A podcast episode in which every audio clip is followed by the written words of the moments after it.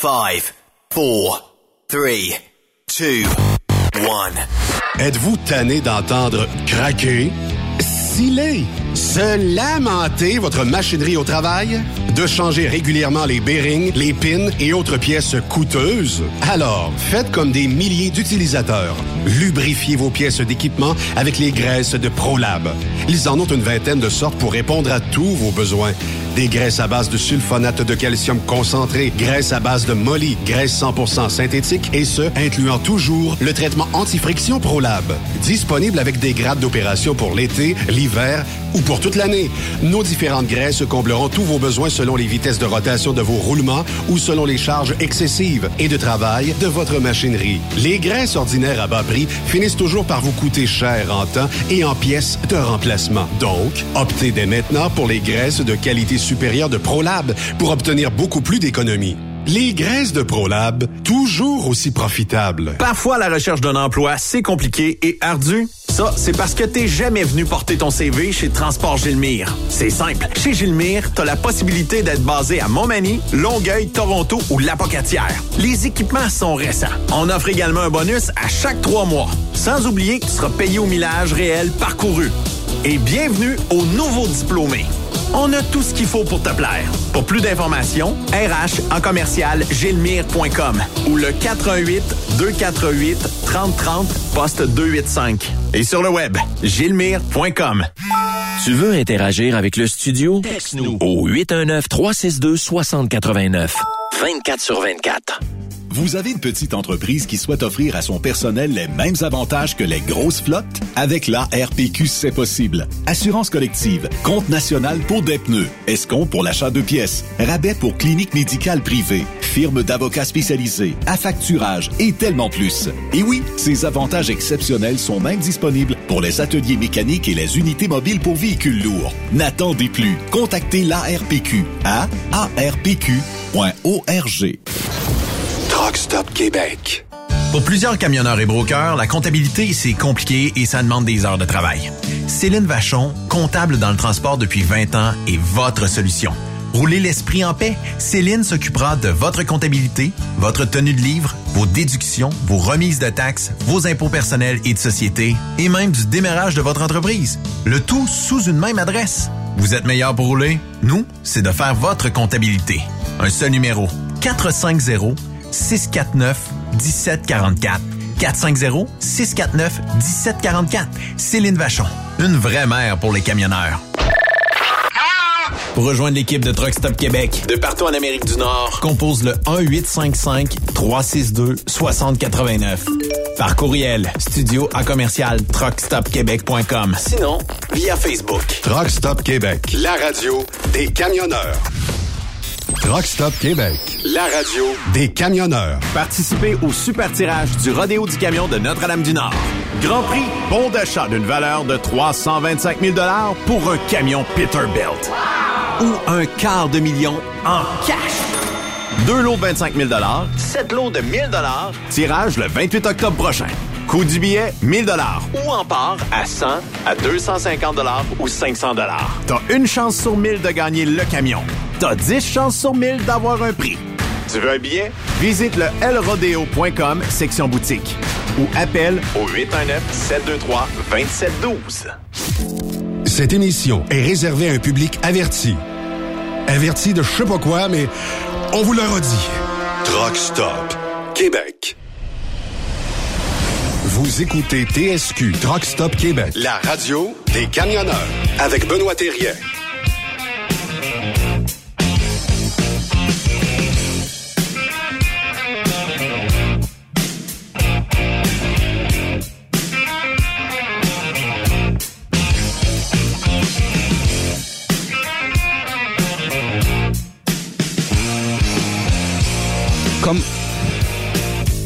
Comme on dit, on va se brancher avec le live. On a passé de filage. André Durocher, comment ça va? Attends un petit peu. Oui, on Oui, ça va. Benoît. Euh, Écoute, ça bouge hein, aujourd'hui? Ouais, ça bouge. Euh, On est en direct de chez Isaac. Vous l'avez compris. Visiblement, euh, on va baisser un petit peu tous nos sons. On va être correct. Et euh, bon, euh, comment comment vas-tu? Ah, comment ça on peut... On t'a vu à LCN à midi, on t'a vu sur CTV, ah. euh, on t'a vu, euh, on te voit partout. Une vedette internationale. écoute, on s'amuse. Comment ça ne peut pas bien aller euh, une journée comme aujourd'hui? T'as pas de l'air à ta retraite, mais pas pantoute. Non, c'est ça. Là, euh, quand on parle avec des retraités, j'ai toujours eu peur de prendre ma retraite à cause, on dit, je vais manquer de temps. C'est ça qui arrive. Mais euh, c'est des choses qui arrivent. Ben oui. Ben oui. Euh, bon, ben aujourd'hui, on est chez Isaac. On a des gens qu'on va vous présenter un petit peu plus tard. On va est-ce que tu vas te déguiser aujourd'hui pour essayer d'aller chercher des gens euh, mhm. extrêmement connus? Là, ils sont en meeting, en conférence, fait que vous entendez moins de son. Euh, peut-être plus tard, euh, on a testé un petit peu plus tard en après-midi, il y avait du son popé, mais quand ils vont sortir tantôt, puis je pense qu'il y a même une genre de réception d'un chapiteau immense. Ça a dû coûter la totale. Félicitations à Isaac, soit dit en passant. Très belle organisation, comme toujours. Hein, Et je, je, le dis très sérieusement, on n'a jamais été autant reçu qu'ici. C'est, ah non, non, c'est euh, ils font ils font les choses en grande. Mais moi, j'ai, aimé ça euh, parce que ça a tout a débuté ce matin avec la présentation de, euh, du CEO, co-fondateur, M. de la Rochelière, puis ça a donné le ton. Ça a donné le ton de plusieurs façons. Il a fait une belle, en fait, un beau résumé de ce qu'est Isaac, parce qu'ils ont fait... Euh, Faudrait essayer de l'avoir. Faudrait essayer effectivement de l'avoir, ça serait une bonne idée. Puis je vais essayer, euh, on va voir ce que je peux faire. On va l'avoir. Le mercredi, le mardi, euh, c'est deux journées ici qui vont être réservées à Isaac pour Truck Québec. Et le mardi, on peut pas le tasser parce qu'on se fait chicaner. Ouais. C'est le sénateur Pierre-Hugues Boisvenu. Monsieur Boisvenu, bienvenue à Truck Québec live de pas bien loin de chez vous, je pense. Hey Benoît, oui, t'es pas loin de chez nous, mais pas loin de ma résidence un peu plus loin d'Ottawa. Oui, effectivement.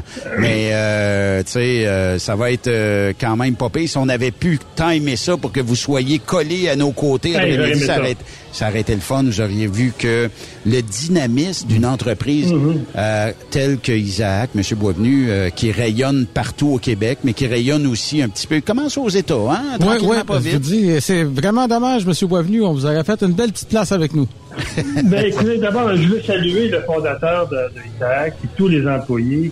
Et Benoît, tu sais, lorsqu'on a fait la tournée euh, il y a maintenant presque deux ans, oui. Euh, à travers le Québec, on a rencontré des compagnies de, de, transport, des compagnies de camionnage.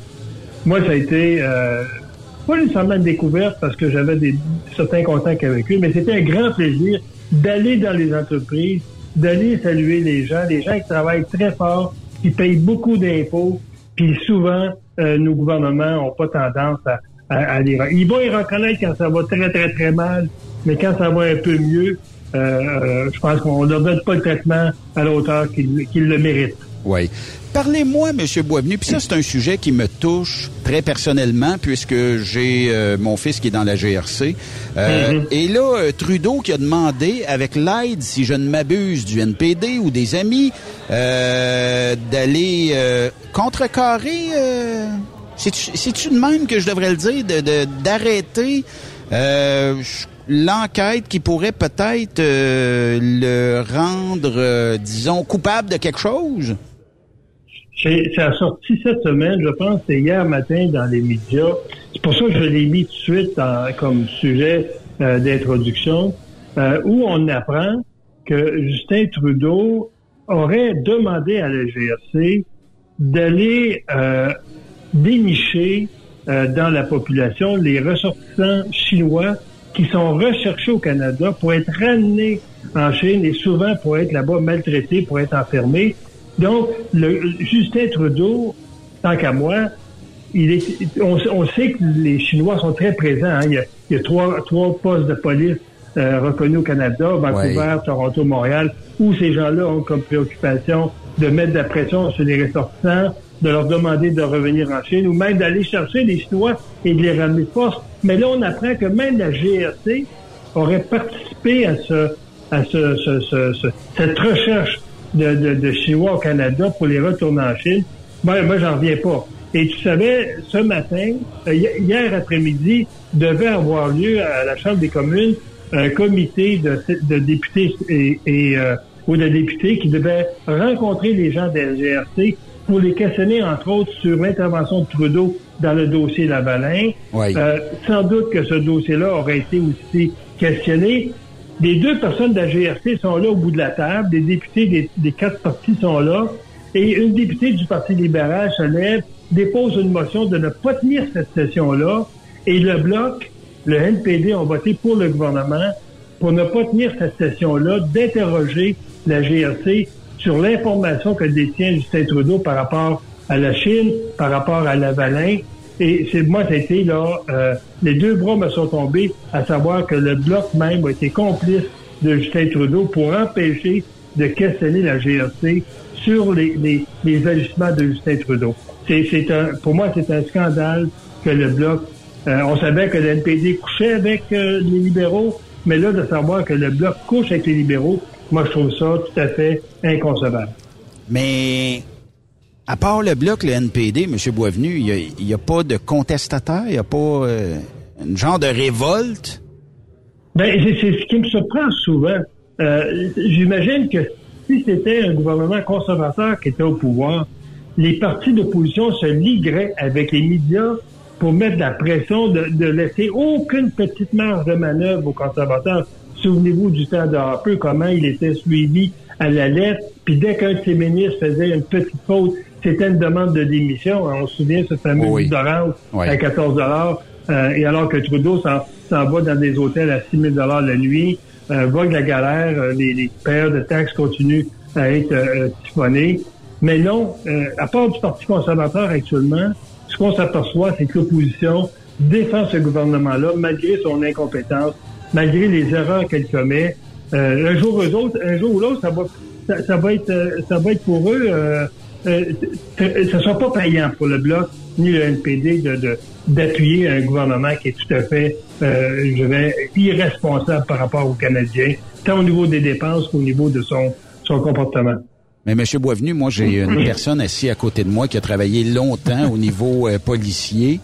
Combien d'années, André? Euh, 39 ans et des poussières. Donc, on peut-tu l'arrêter, Trudeau? Je peux-tu t'envoyer y mettre les menottes? Puis... Mais moi, par exemple, euh, M. Boisvenu, je vais je vais faire dé dénoncer les conflits d'intérêts potentiels. Moi, j'étais euh, un des gardes du corps de Trudeau père.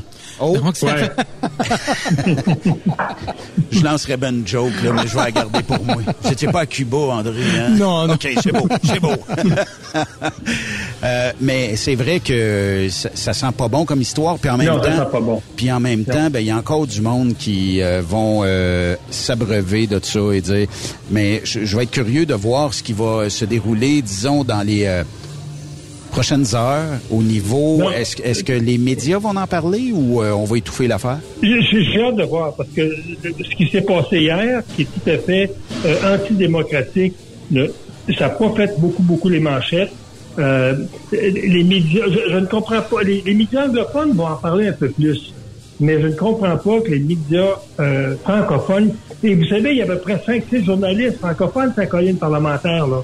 Je ne sais pas ce qu'ils font ici, mais rarement ils vont relayer de tels, de tels événements euh, où le parti, le bloc entre autres, va, va, va aller euh, coucher avec les libéraux.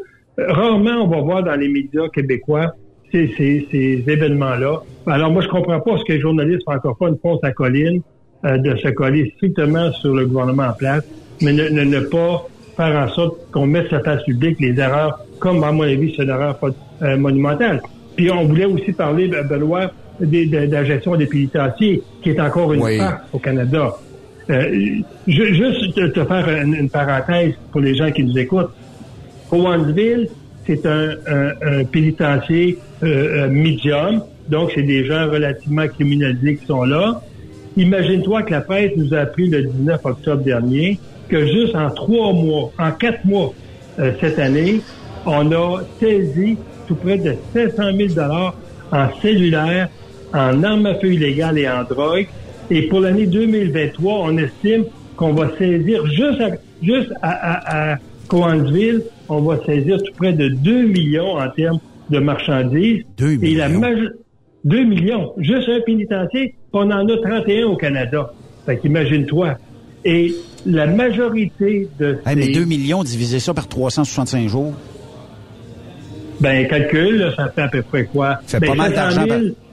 700 000 par trois, par trois mois, ça fait au moins entre 1000 et 2000 dollars par jour qui rentrent soit en drogue, soit en arme illégale ou soit en cellulaire. Et tout ça, Benoît, rentre à cause des drones. C'est maintenant vraiment la nouvelle façon. Et j'écoutais le, ministre Bonnardel ce matin qui a annoncé que le gouvernement du Québec va investir 38 millions pour avoir une meilleure détection des drones dans les prisons provinciales, parce que Bordeaux est considéré actuellement, imagine-toi, comme le deuxième aéroport de Montréal. Je pense qu'André t'as de quoi dire, toi, hein, André? Ah, là-dessus, euh, Monsieur Boisvenu, euh, là-dessus, je suis d'accord avec vous. Moi, j'étais, euh, lorsque j'étais euh, policier à Montréal, dans le secteur nord, où, entre autres, il y avait la prison de Bordeaux, effectivement, pratiquement tous les jours. quand c'était pas des drones, c'était des gens qui lançaient des balles de tennis avec de la drogue dedans et tout. Et effectivement, il était temps qu'on, mette des grillages, justement, pour empêcher ces situations-là. Là, c'est, inconcevable. Mais André, savais-tu combien de drones sur 20 qui sont interceptés dans les prisons et les pénitenciers? En fin de compte, j'ai pas la réponse, mais par contre, la réponse que je pourrais fournir, c'est pas assez. Un sur 20. Un sur 20? Il y a 19 drones qui réussissent à livrer leurs marchandises parce que le, syndicat des, agents carcéraux canadiens, ça fait huit ans qu'ils demandent au gouvernement libéral de M. Trudeau, fournissez-nous des détecteurs de drones. On en a en Ukraine, on a les forces armées en ont. C'est des outils maintenant qui sont basiques, si vous voulez, pour détecter l'arrivée d'un drone. Parce qu'un drone qui se déplace se déplace avec des ondes radio, on le sait, avec des ondes FM. Et les détecteurs d'ondes FM peuvent intercepter ces drones-là avant qu'ils arrivent au-dessus euh, du pénitencier ou de la prison. Ce que Québec a annoncé ce matin, c'est à peu près ce qu'on veut développer dans les, dans les prisons.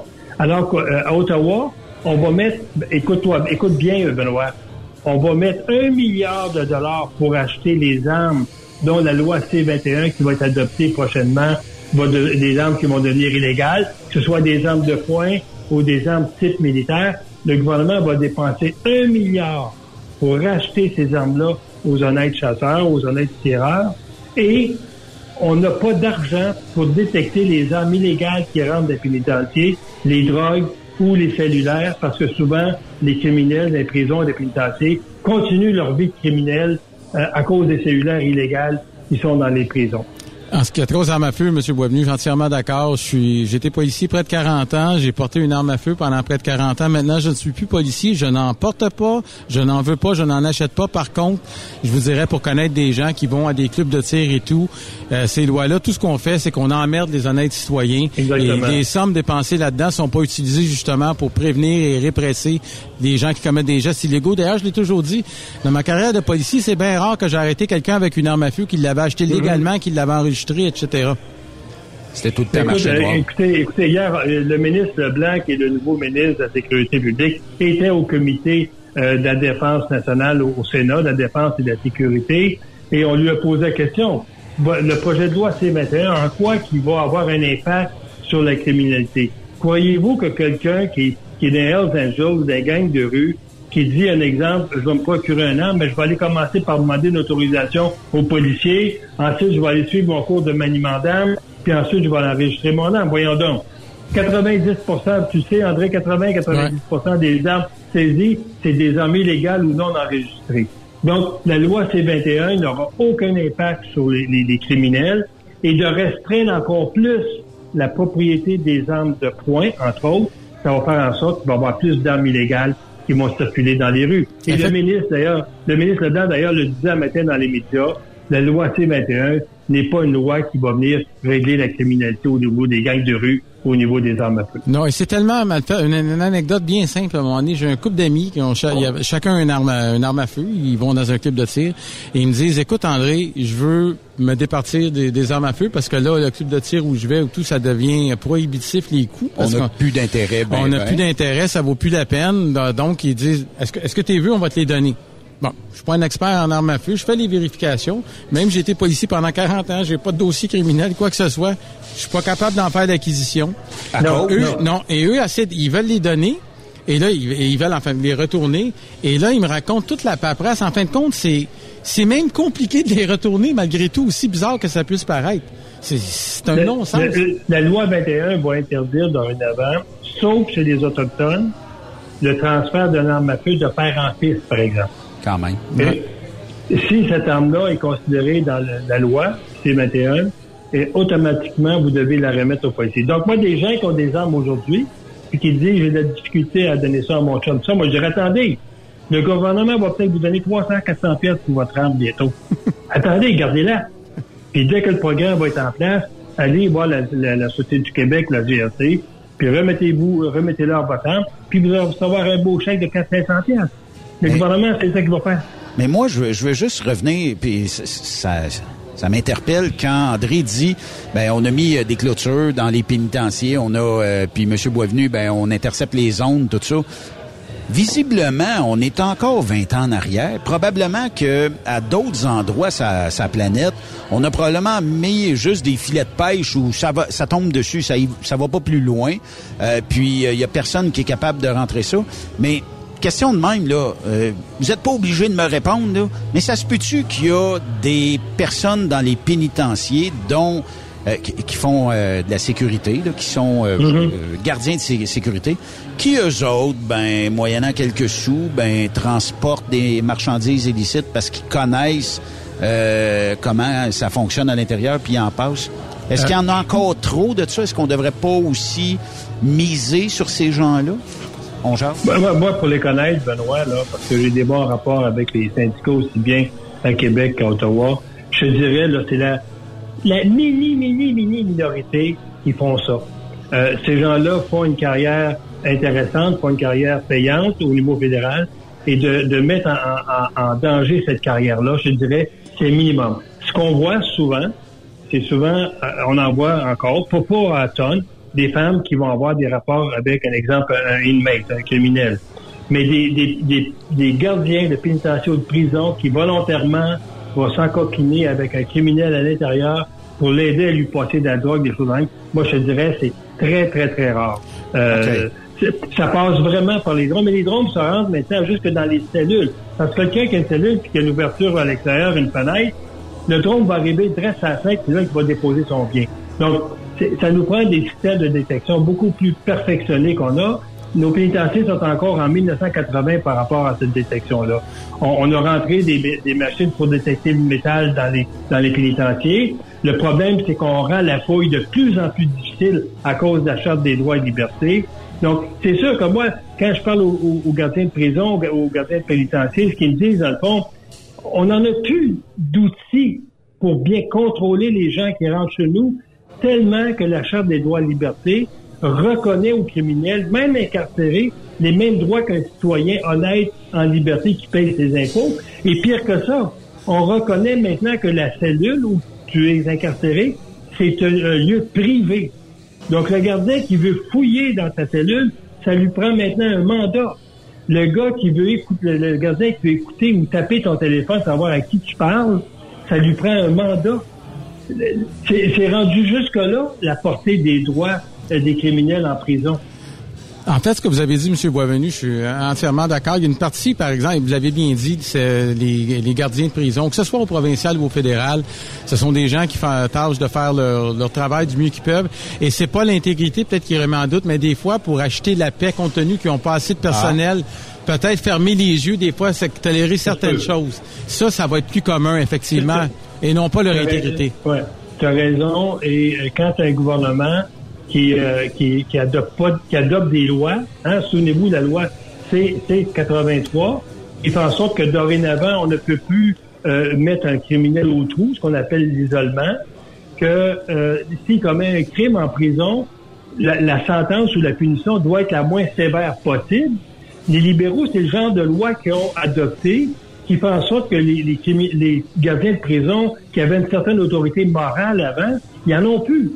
Parce qu'ils n'ont pas avec eux un gouvernement qui les appuie. C'est un gouvernement qui réduit euh, leur, euh, leur, outil de travail et qui donne aux criminels encore plus de droits. Donc, ça devient de plus en plus démotivant.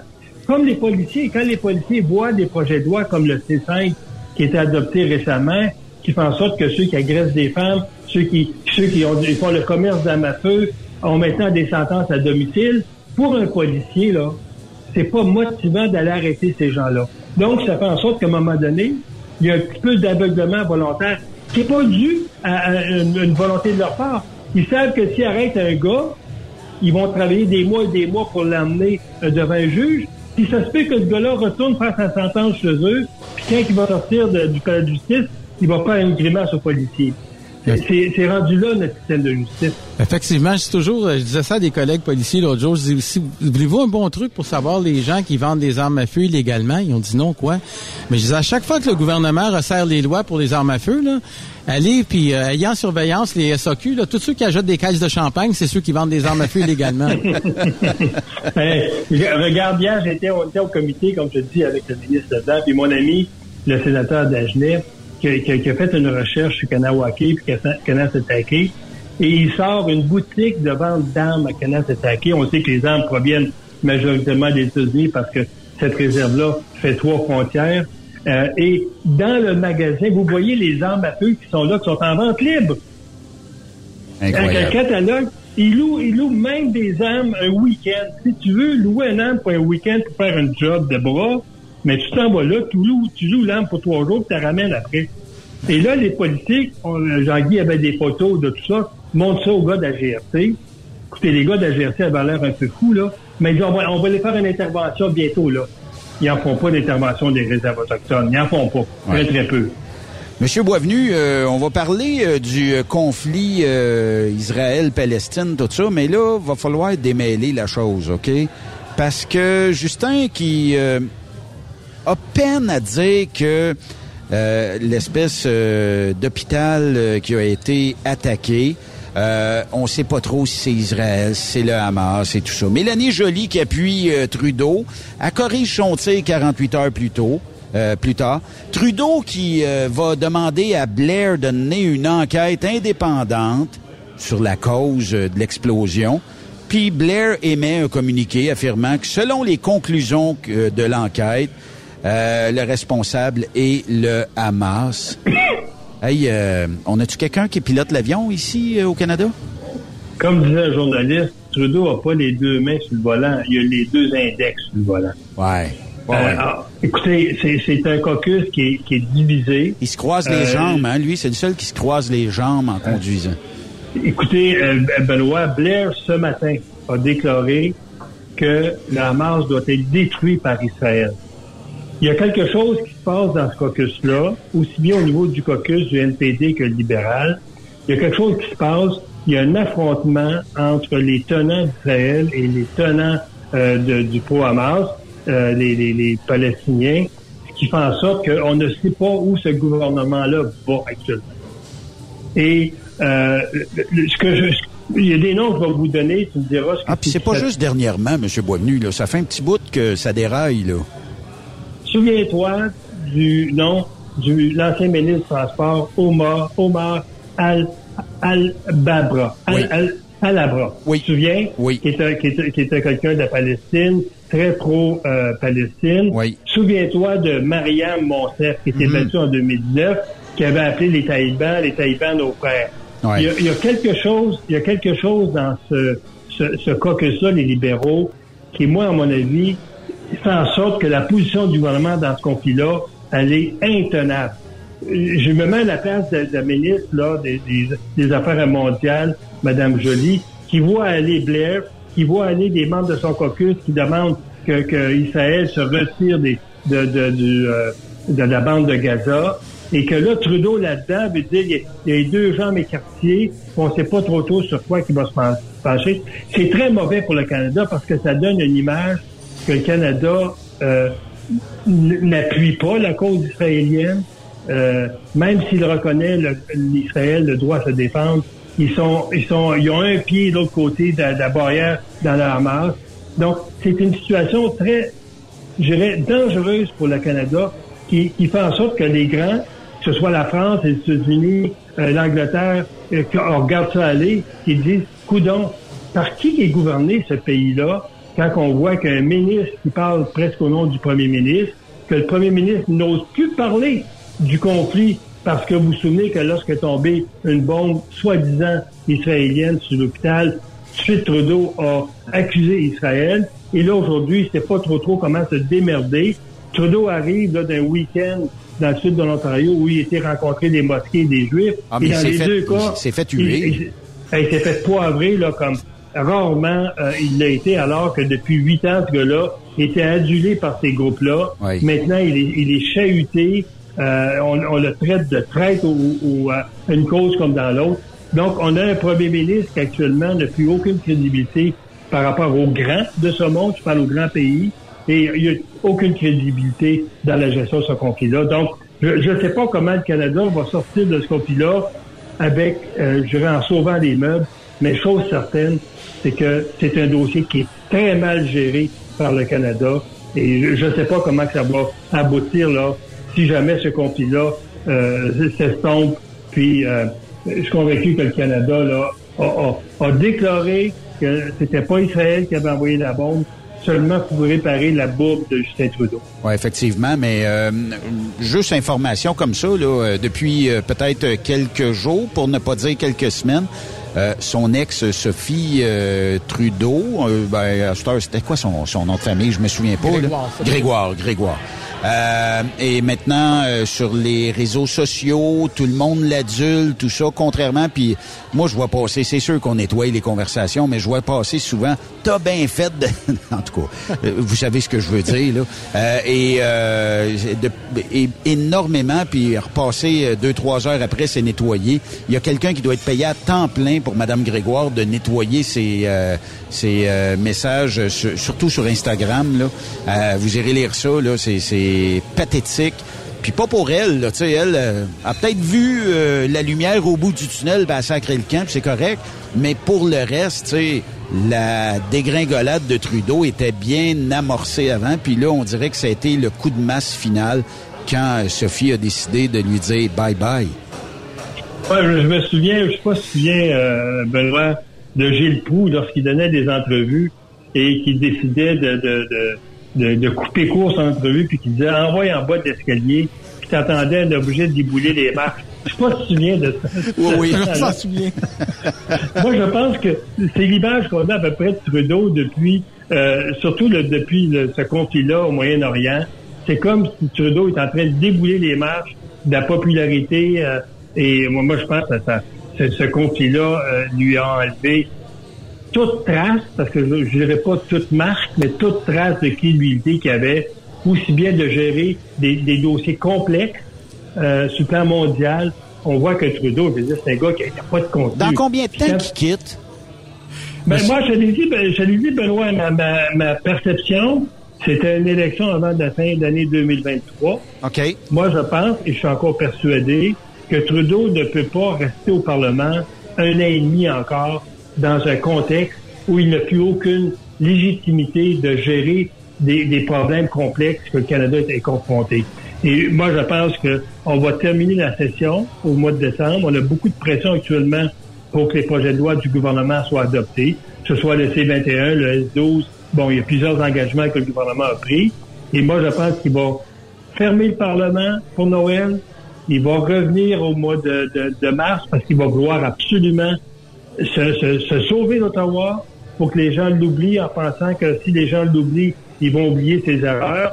Il va revenir au printemps avec un budget électoraliste. Oh. Il va peut-être donner ce que le NPD veut, on ne le sait pas et euh, qu'avec ça, à mon avis, il va aller voir la gouverneure générale qui va dire je vais en élection. Si je comprends bien ce que, vous si je comprends bien ce que vous dites, M. Boisvenu, euh, pour euh, reciter Gilles Proux tantôt, il y avait une autre citation où vous vous souvenez lorsque M. Proux appelait une dame et puis la dame elle disait toujours on veut rien savoir. C'est peut-être ça qui se produit lorsque le gouvernement canadien appelle les autres grands de ce monde, comme vous disiez. Ça doit être à peu près ça. Ils doivent, ils doivent dire, regarde, rappelle demain, qu'on sait à peu près ce que tu vas nous dire. Hein? Faut aller au dépanneur, faut aller s'acheter un chip, le rappel demain. Ouais, prochain sujet, M. Boisvenu, puis euh, je pense que André euh, a, de quoi dire là-dessus. L'ex-juge Gibault euh, qui se choque une deuxième fois dans le cas d'une femme assassinée de 119 coups de couteau. Ouais, et le gars avait plaidé à ce moment-là avait, avait plaidé auto-intoxication. On sait que la Cour suprême a revisé euh, la notion d'auto-intoxication, qui était un peu une porte de sortie pour beaucoup de criminels avant. pensons juste au docteur Turcotte qui a emballé du lave-glace, puis en passant en allant de la glace, il dit j'avais pas conscience de qu'est-ce que je faisais. Bon, on sait ce qui s'est passé dans ce dossier-là. Après, la Cour suprême a demandé un nouveau l'appel, la Cour d'appel un nouveau procès. Il était jusqu'à la Cour suprême mais il y a eu un deuxième procès, il a été condamné et il est en prison à vie. Et ce gars-là, lui, avait, avait consommé de la cocaïne, de la boisson, à peu près tout ce qui peut se prendre pour, euh, pour être intoxiqué. Et il avait plaidé, effectivement, de ces 119 couteaux euh, euh, non-responsabilité criminelle. Et le juge Jubo avait sorti dans ce dossier-là en disant c'est incompréhensible qu'un gars qui donne 119 couteaux, qu'au deuxième ou au troisième, il n'est pas conscient de ce qu'il fait. 119, là, calculer ça, 119 coups de couteau, là, c'est pendant plusieurs minutes que tu t'achèves une femme. Et lui avait dit, dans le fond, après 7-8 coups de couteau, il l'aurait tué parce qu'elle souffrait trop. Euh, genre débile. Mais la, Cour n'a pas, euh, pas reconnu sa non-responsabilité et il était condamné à une peine, je pense, de 14 ans. Ça veut dire qu'il va être dehors possiblement dans, dans, dans 7-8 ans. Là. Et l'autre cas qui est arrivé la semaine dernière, et là aussi, la juge Dubois est sortie en disant ça n'a aucun sens. C'est un individu qui a tenté d'égorger sa femme et que la, la, la, la défense demandait que l'individu reçoive une absolution conditionnelle pour qu'il puisse continuer à voyager aux États-Unis. Et la juge Jubo là, la juge a encore dit ça n'a aucun bon sens euh, que, que, que quelqu'un qui est de bonne moralité, comme avait affirmé euh, le, le, le, Derry Bédard, le, le, le, plaignant, euh, qui, qui, soit, euh, puis qu'il n'y avait pas d'incident. Mais parce que c'est un militaire, parce que si ce gars-là avait une sentence, il était pour perdre son emploi. Donc, ce gars-là a eu une absolution conditionnelle. Ça veut dire qu'il n'y a pas de dossier criminel comme tel. Il perd pas son emploi de militaire, OK? Mais le juge a dit que ça n'a aucun sens d'avoir dans des cas de, de, tentative de meurtre par étranglement que quelqu'un puisse recevoir une absolution conditionnelle parce qu'on sait que la solution conditionnelle, après trois ans, le dossier criminel disparaît. Ça veut dire que s'il se retrouve en cours dans deux, trois ans parce qu'il a agressé sexuellement une femme, etc., il ne sera pas considéré comme un récidiviste parce que la notion de, d'absolution fait en sorte que le dossier criminel disparaît dans les lignes. Et c'est la deuxième fois que le juge sort là-dessus, et la juge le dit. C'est à cause des lois adoptées par le gouvernement de Trudeau. Ce sont ces lois-là qui font en sorte qu'aujourd'hui, des crimes graves qui étaient punis autrefois, les gars s'en sortent facilement et ils reçoivent des, sentences comme euh, euh, pardon, euh, pardon, pas un pardon, mais une absolution conditionnelle. Je trouve ça tout à fait aberrant. Puis j'espère que la, couronne va aller en, appel là-dessus, parce que c'est tout à fait incompréhensible que dans ces cas-là. Et moi, j'ai bravo à la juge beau. Elle a beaucoup de crédibilité sur LCN parce qu'on sait qu'elle fait beaucoup d'interventions là. Et moi, je dis bravo, parce que je pense que quand une juge dénonce cette situation-là, je pense que ça, ça, ça a beaucoup d'influence, ça, ça porte beaucoup. Vous savez, euh, M. Boisvenu, euh, je suis entièrement d'accord avec vous quand lorsque j'étais commandant de poste de quartier, on recevait sur une base mensuelle la liste des personnes euh, en libération conditionnelle, mais qui étaient à haut risque. Euh, il y avait là-dedans là, des, euh, euh, des pédophiles, des agresseurs sexuels, puis on nous disait, regardez, là, gardez un œil, là, il est en libération conditionnelle, pas le choix dans votre secteur, c'est que si jamais vous avez quelque chose... Là, appelez. Appelez. Mais c'est épouvantable, ce genre de choses-là. Moi, j'imagine la mère, le père de famille, seul avec ses enfants, là, il vient de déménager un pédo à côté de chez lui, puis on peut pas le dire, on peut pas l'identifier, on peut... C'est, c'est épouvantable, là. Mais André, André, oui. André, j'étais ce matin à la Chambre des communes avec une famille de l'Alberta euh, Cody McDonald, dont la femme, excuse-moi, la femme a été assassinée et son bébé de 16 mois par un, prédateur sexuel récidiviste qui avait une liste longue de même d'agressions sexuelles. Ce gars-là avait euh, des, conditions de ne pas se retrouver en présence d'enfants, alors qu'il, où son appartement était, était à côté d'une école primaire, à côté d'un parc et dans un complexe euh, de, de condos où il y avait beaucoup de familles des enfants. Ce gars-là assassine le bébé de 16 mois, quelques, quelques, assassine la mère, assassine le bébé, les jette dans une benne, et le mari arrive sur l'entrefait à la maison à la fin de son chiffre, il voit un paquet de policiers autour de la maison, il peut pas s'approcher de son appartement, et lorsqu'il est là, il apprend qu'on vient trouver le bébé dans une benne à déchets, et que quelques minutes plus tard, on va trouver le corps de la mère qui était collé dessus. Ah. Et ce gars-là, et je, vais faire d'ailleurs une déclaration demain parce qu'on a lancé une pétition il y a six mois. Il y a eu 22 000 personnes qui l'ont signée pour demander qu'au Canada, un criminel qui est remis en liberté, un prédateur sexuel qui est remis en liberté, ait l'obligation de se rapporter au policier une fois par année, surtout les criminels dangereux, et que s'il ne se rapporte pas au policier, c'est une, c'est une, une arrestation immédiate, incarcère, et l'autre chose, de créer dans le code criminel une, une, une, une, une classe spéciale de criminels récidivistes qui ont récidivé auprès d'enfants ou de femmes, une classe spéciale où l'État va avoir une obligation de surveillance. Parce que dans le cas que je te parle, ce gars-là demeurait dans, dans ce complexe-là depuis trois ans. Qui il surveillait? Effectivement, on, on, le voit souvent là, avec les fameux 810. On dit ah parfait, il va y avoir des conditions, mais on n'a pas, on n'a pas les ressources pour être capable de suivre ça. Donc euh, ça donne absolument rien d'avoir un 810 si on peut pas le faire respecter. Là. Ce, ce, genre de prédateur sexuel, André, automatiquement, ça devrait être le bracelet électronique. Automatiquement. Effectivement. Automatiquement. Hey, moi, j'ai une question personnelle. Minimum qu'on devrait faire. Une question personnelle oui. pour André, puis si tu veux pas me répondre, je comprends. Mais le fameux bottin téléphonique, quand tu vois un récidiviste, puis que ça fait deux, trois fois que tu le vois euh, dans, dans ton quartier, puis tu sais, euh, il doit avoir une intention à un moment donné de dire, mon tabarnouche, toi. Je, puis je sais que vous êtes vous je vais, te, je vais te répondre du tac au tac à la blague, je vais te donner la vraie réponse après. Maintenant, c'est digital, donc il est virtuel. Il se passe absolument rien. mais la réponse... Une tablette, c'est aussi solide. Mais euh, la réponse, ça va vraiment chercher les gens. Je me souviens, moi, lorsque j'ai commencé comme policier, on avait eu un cas, justement, comme ça, d'un pédophile.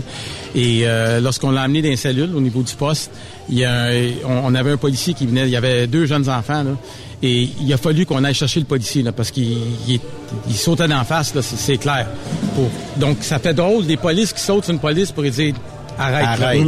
Ah ouais, ça montre à quel point c'est un crime répugnant qui va chercher tout le monde. Oui, effectivement. Mais toutes ces mesures-là, André, lorsqu'un criminel est récidiviste qui sort de prison et qu'on lui met des conditions inimaginables, des conditions sévères, la, la grande hypocrisie de notre système, et le faux sentiment de sécurité qu'on donne aux victimes, c'est que personne qui est surveillé.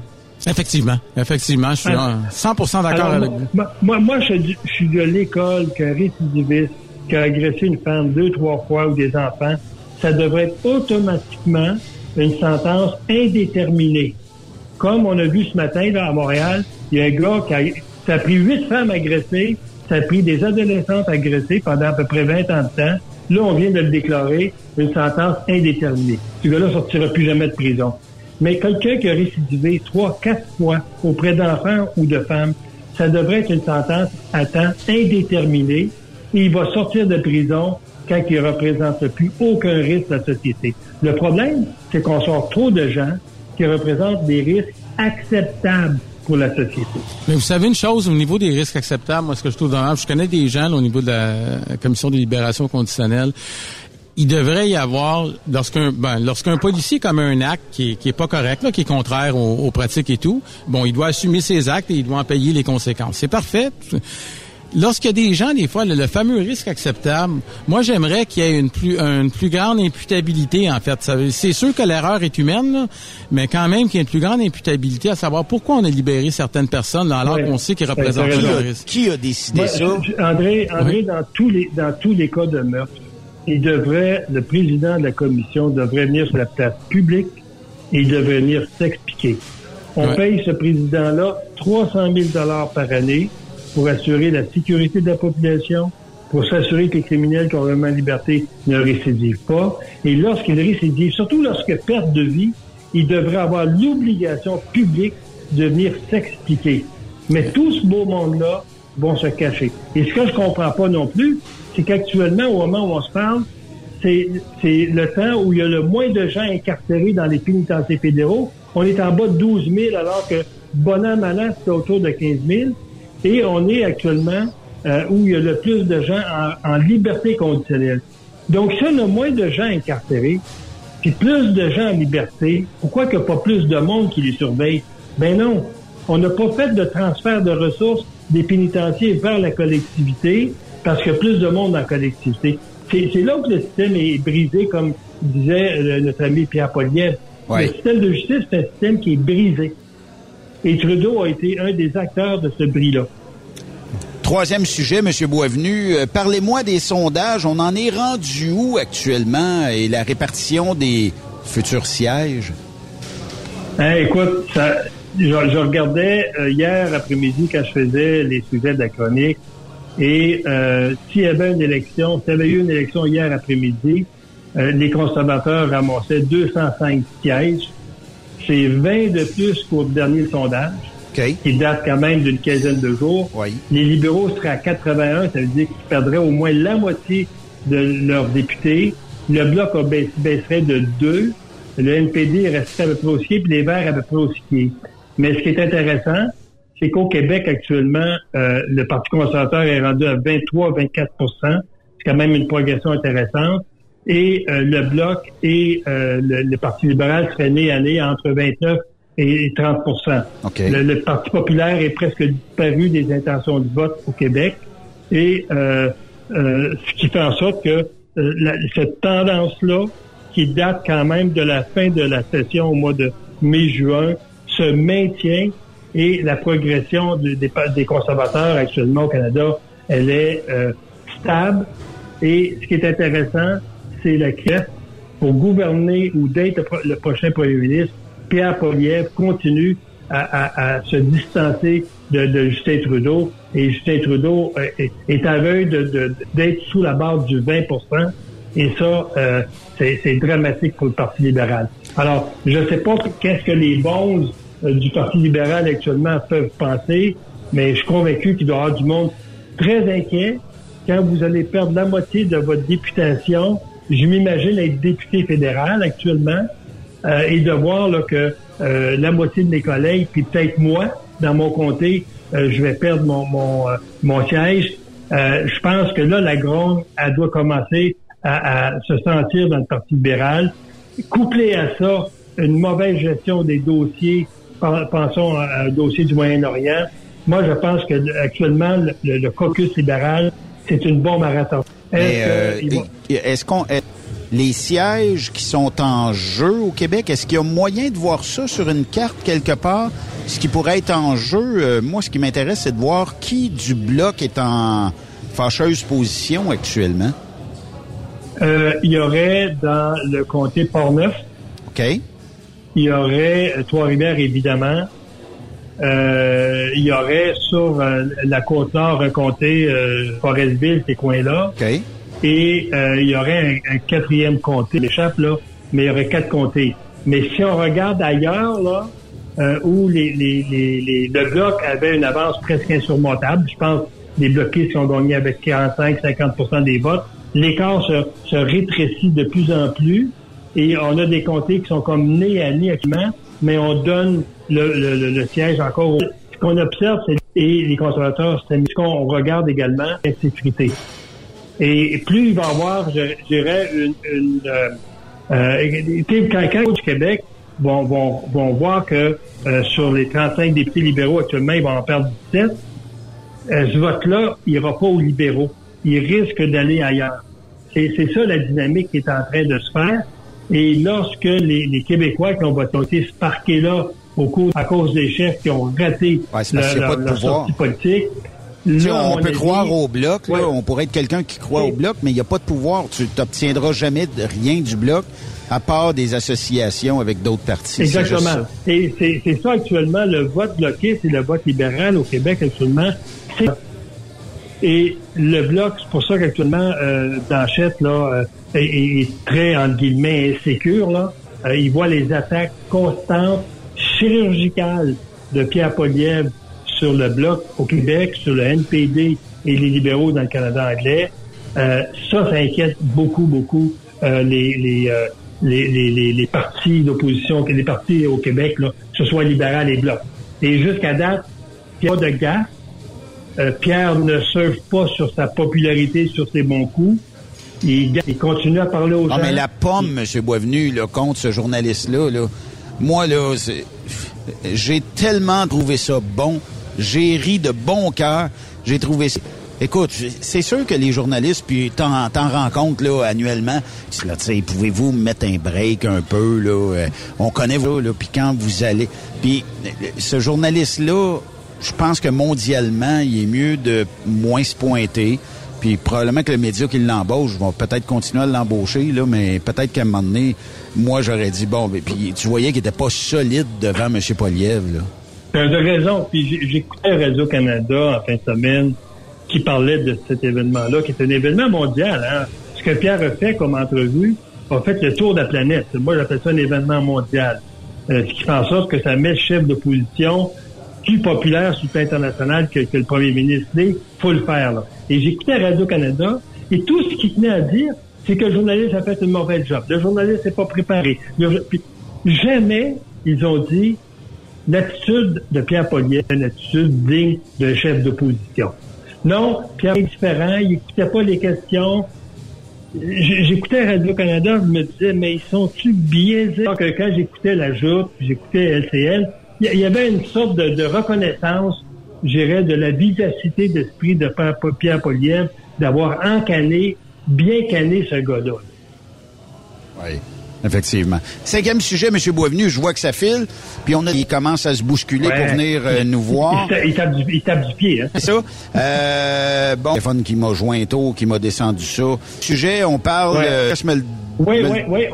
Quand, quand, Justin Trudeau est arrivé, Benoît, tu te souviens, une des premières chroniques, comme oui. Justin Trudeau va s'attaquer à l'Ouest canadien. Justin Trudeau va, va s'attaquer à l'environnement et ça va être pour l'Ouest canadien, ça va être mortel sur le plan économique. Justin Trudeau a adopté deux projets de loi, on en a parlé, le C-48, qui fait en sorte qu'on n'a plus pu construire de pipelines qui, euh, qui amèneraient le pétrole sur la côte ouest, ouest canadienne pour remplir les pétroliers, pour envoyer ça vers l'Asie, qui est un client en croissance.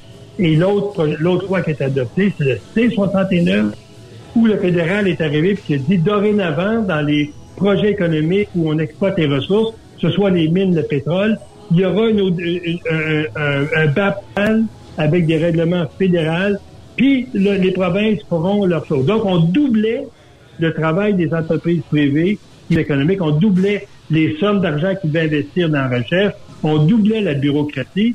Et ce que la Cour suprême a déclaré vendredi dernier, la loi C-109, elle est, elle, le fédéral empiète dans les responsabilités du Québec, euh, du Canada, des provinces et ce projet de loi-là doit être refait à Z.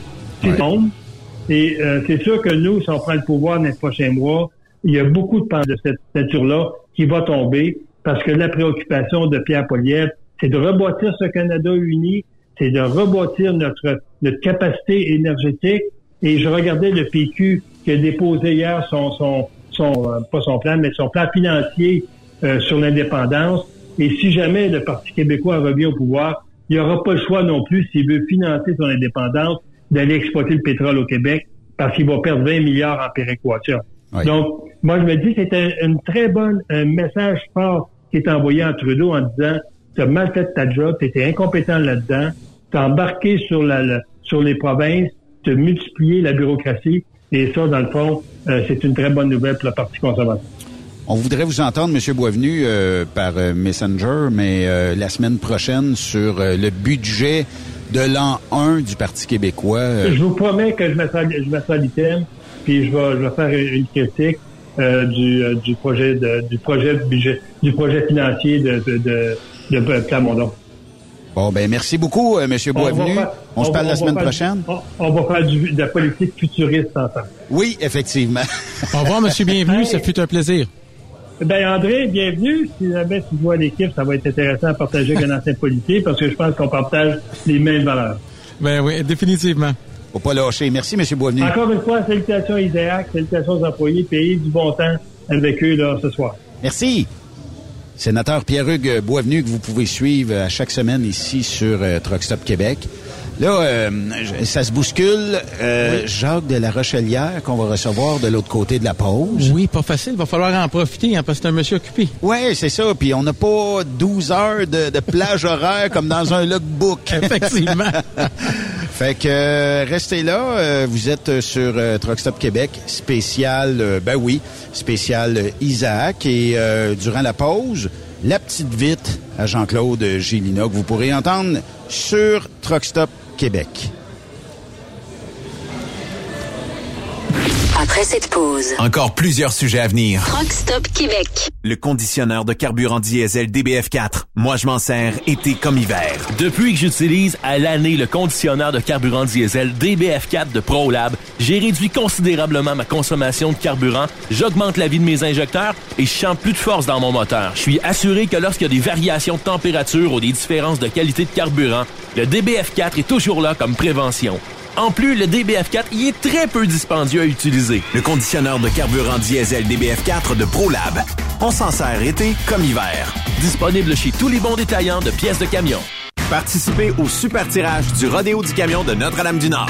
Grand prix, bon d'achat d'une valeur de 325 000 pour un camion Peterbilt.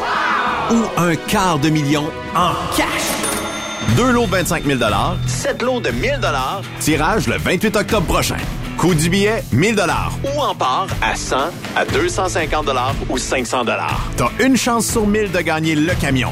T'as 10 chances sur 1000 d'avoir un prix. Tu veux un billet? Visite le lrodeo.com, section boutique. Ou appelle au 819-723-2712. Truck Stop Québec. La radio des camionneurs.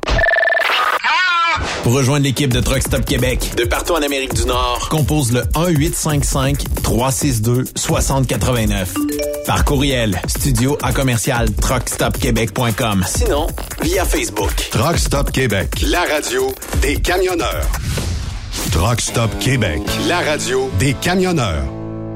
Vous avez une petite entreprise qui souhaite offrir à son personnel les mêmes avantages que les grosses flottes? Avec la RPQ, c'est possible. Assurance collective, compte national pour des pneus, escompte pour l'achat de pièces, rabais pour clinique médicale privée, firme d'avocats spécialisés, affacturage et tellement plus. Et oui, ces avantages exceptionnels sont même disponibles pour les ateliers mécaniques et les unités mobiles pour véhicules lourds. N'attendez plus. Contactez l'ARPQ à arpq.org.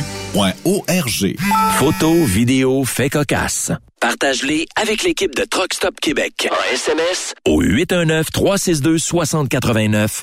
24 sur 24. Pour plusieurs camionneurs et brokers, la comptabilité, c'est compliqué et ça demande des heures de travail.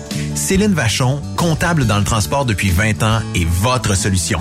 Roulez l'esprit en paix. Céline s'occupera de votre comptabilité, votre tenue de livre, vos déductions, vos remises de taxes, vos impôts personnels et de société, et même du démarrage de votre entreprise. Le tout sous une même adresse. Vous êtes meilleur pour rouler? Nous, c'est de faire votre comptabilité. Un seul numéro. 450 649 1744. 450 649 1744. Céline Vachon.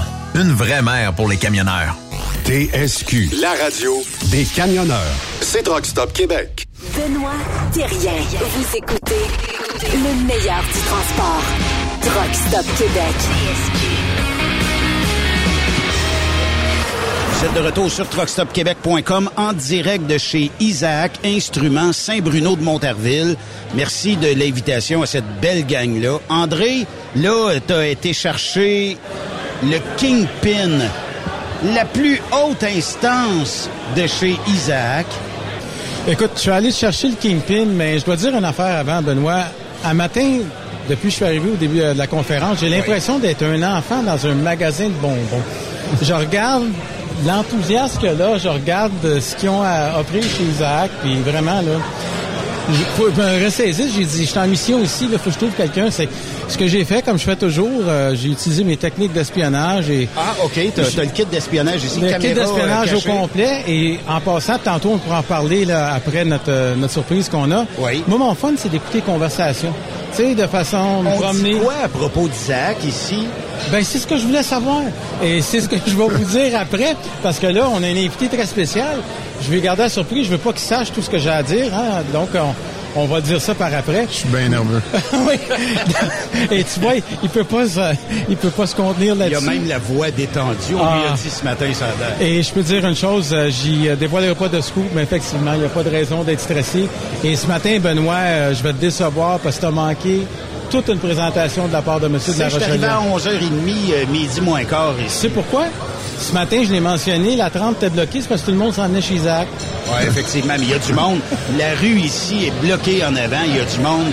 Probablement une coupe de mètres par là, une coupe de mètres par là, jusqu'à la prochaine euh, grosse euh, usine qui est, euh, sur l'autre coin de rue. Effectivement. Mais écoute, sans, plus tarder, on ne privera pas les auditeurs quand même. On a la chance d'avoir euh, M. de la Rochelière avec nous.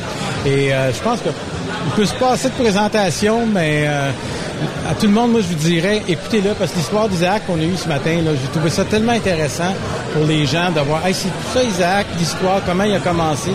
Et puis, je vais le laisser lui-même. il peut faire ça mieux que moi, sans doute. Vas-y, Jacques. Merci pour l'introduction. Euh, T'as pas de questions, André? Ah, j'ai pas. la question? Mais c'est débuté comment, Isaac? Oh Raconte-nous ça. Okay, ben, ce matin... Moi, je me rappelle du garage. Là, ben... Donc, euh, écoute, la longue histoire, c'est euh, je suis né à 23 pouces, 9 livres et demi. non, euh, écoute, ça, a parti dans le cabanon du jardin de mes parents. C'est un projet de fin d'études. Donc là, on va loin. Euh, la course automobile. Donc, ce matin, j'ai fait des parallèles. Effectivement, euh, mon passage en certification aéronautique, ma formation dans ce domaine-là, qui est euh, s'assurer que les systèmes sont fiables. C'est certain que je parlais de l'expérience utilisateur. Quand tu es un ingénieur, tu fais des systèmes, puis tu vas être dans les premiers à s'asseoir dans l'avion pour aller l'essayer, tu veux pas tomber du ciel. Donc, l'expérience utilisateur, là, si tu as envie d'être à terre puis tu es dans c'est pas bon. C'est comme un camionneur qui se retrouve quelque part, ben, son log, il marche pas. Il a l'impression de tomber du ciel. On part de là. Ma formation est là-dedans. Euh, la course automobile, c'était une passion que je faisais en parallèle, évidemment. Ça paye pas les factures, c'est la course automobile.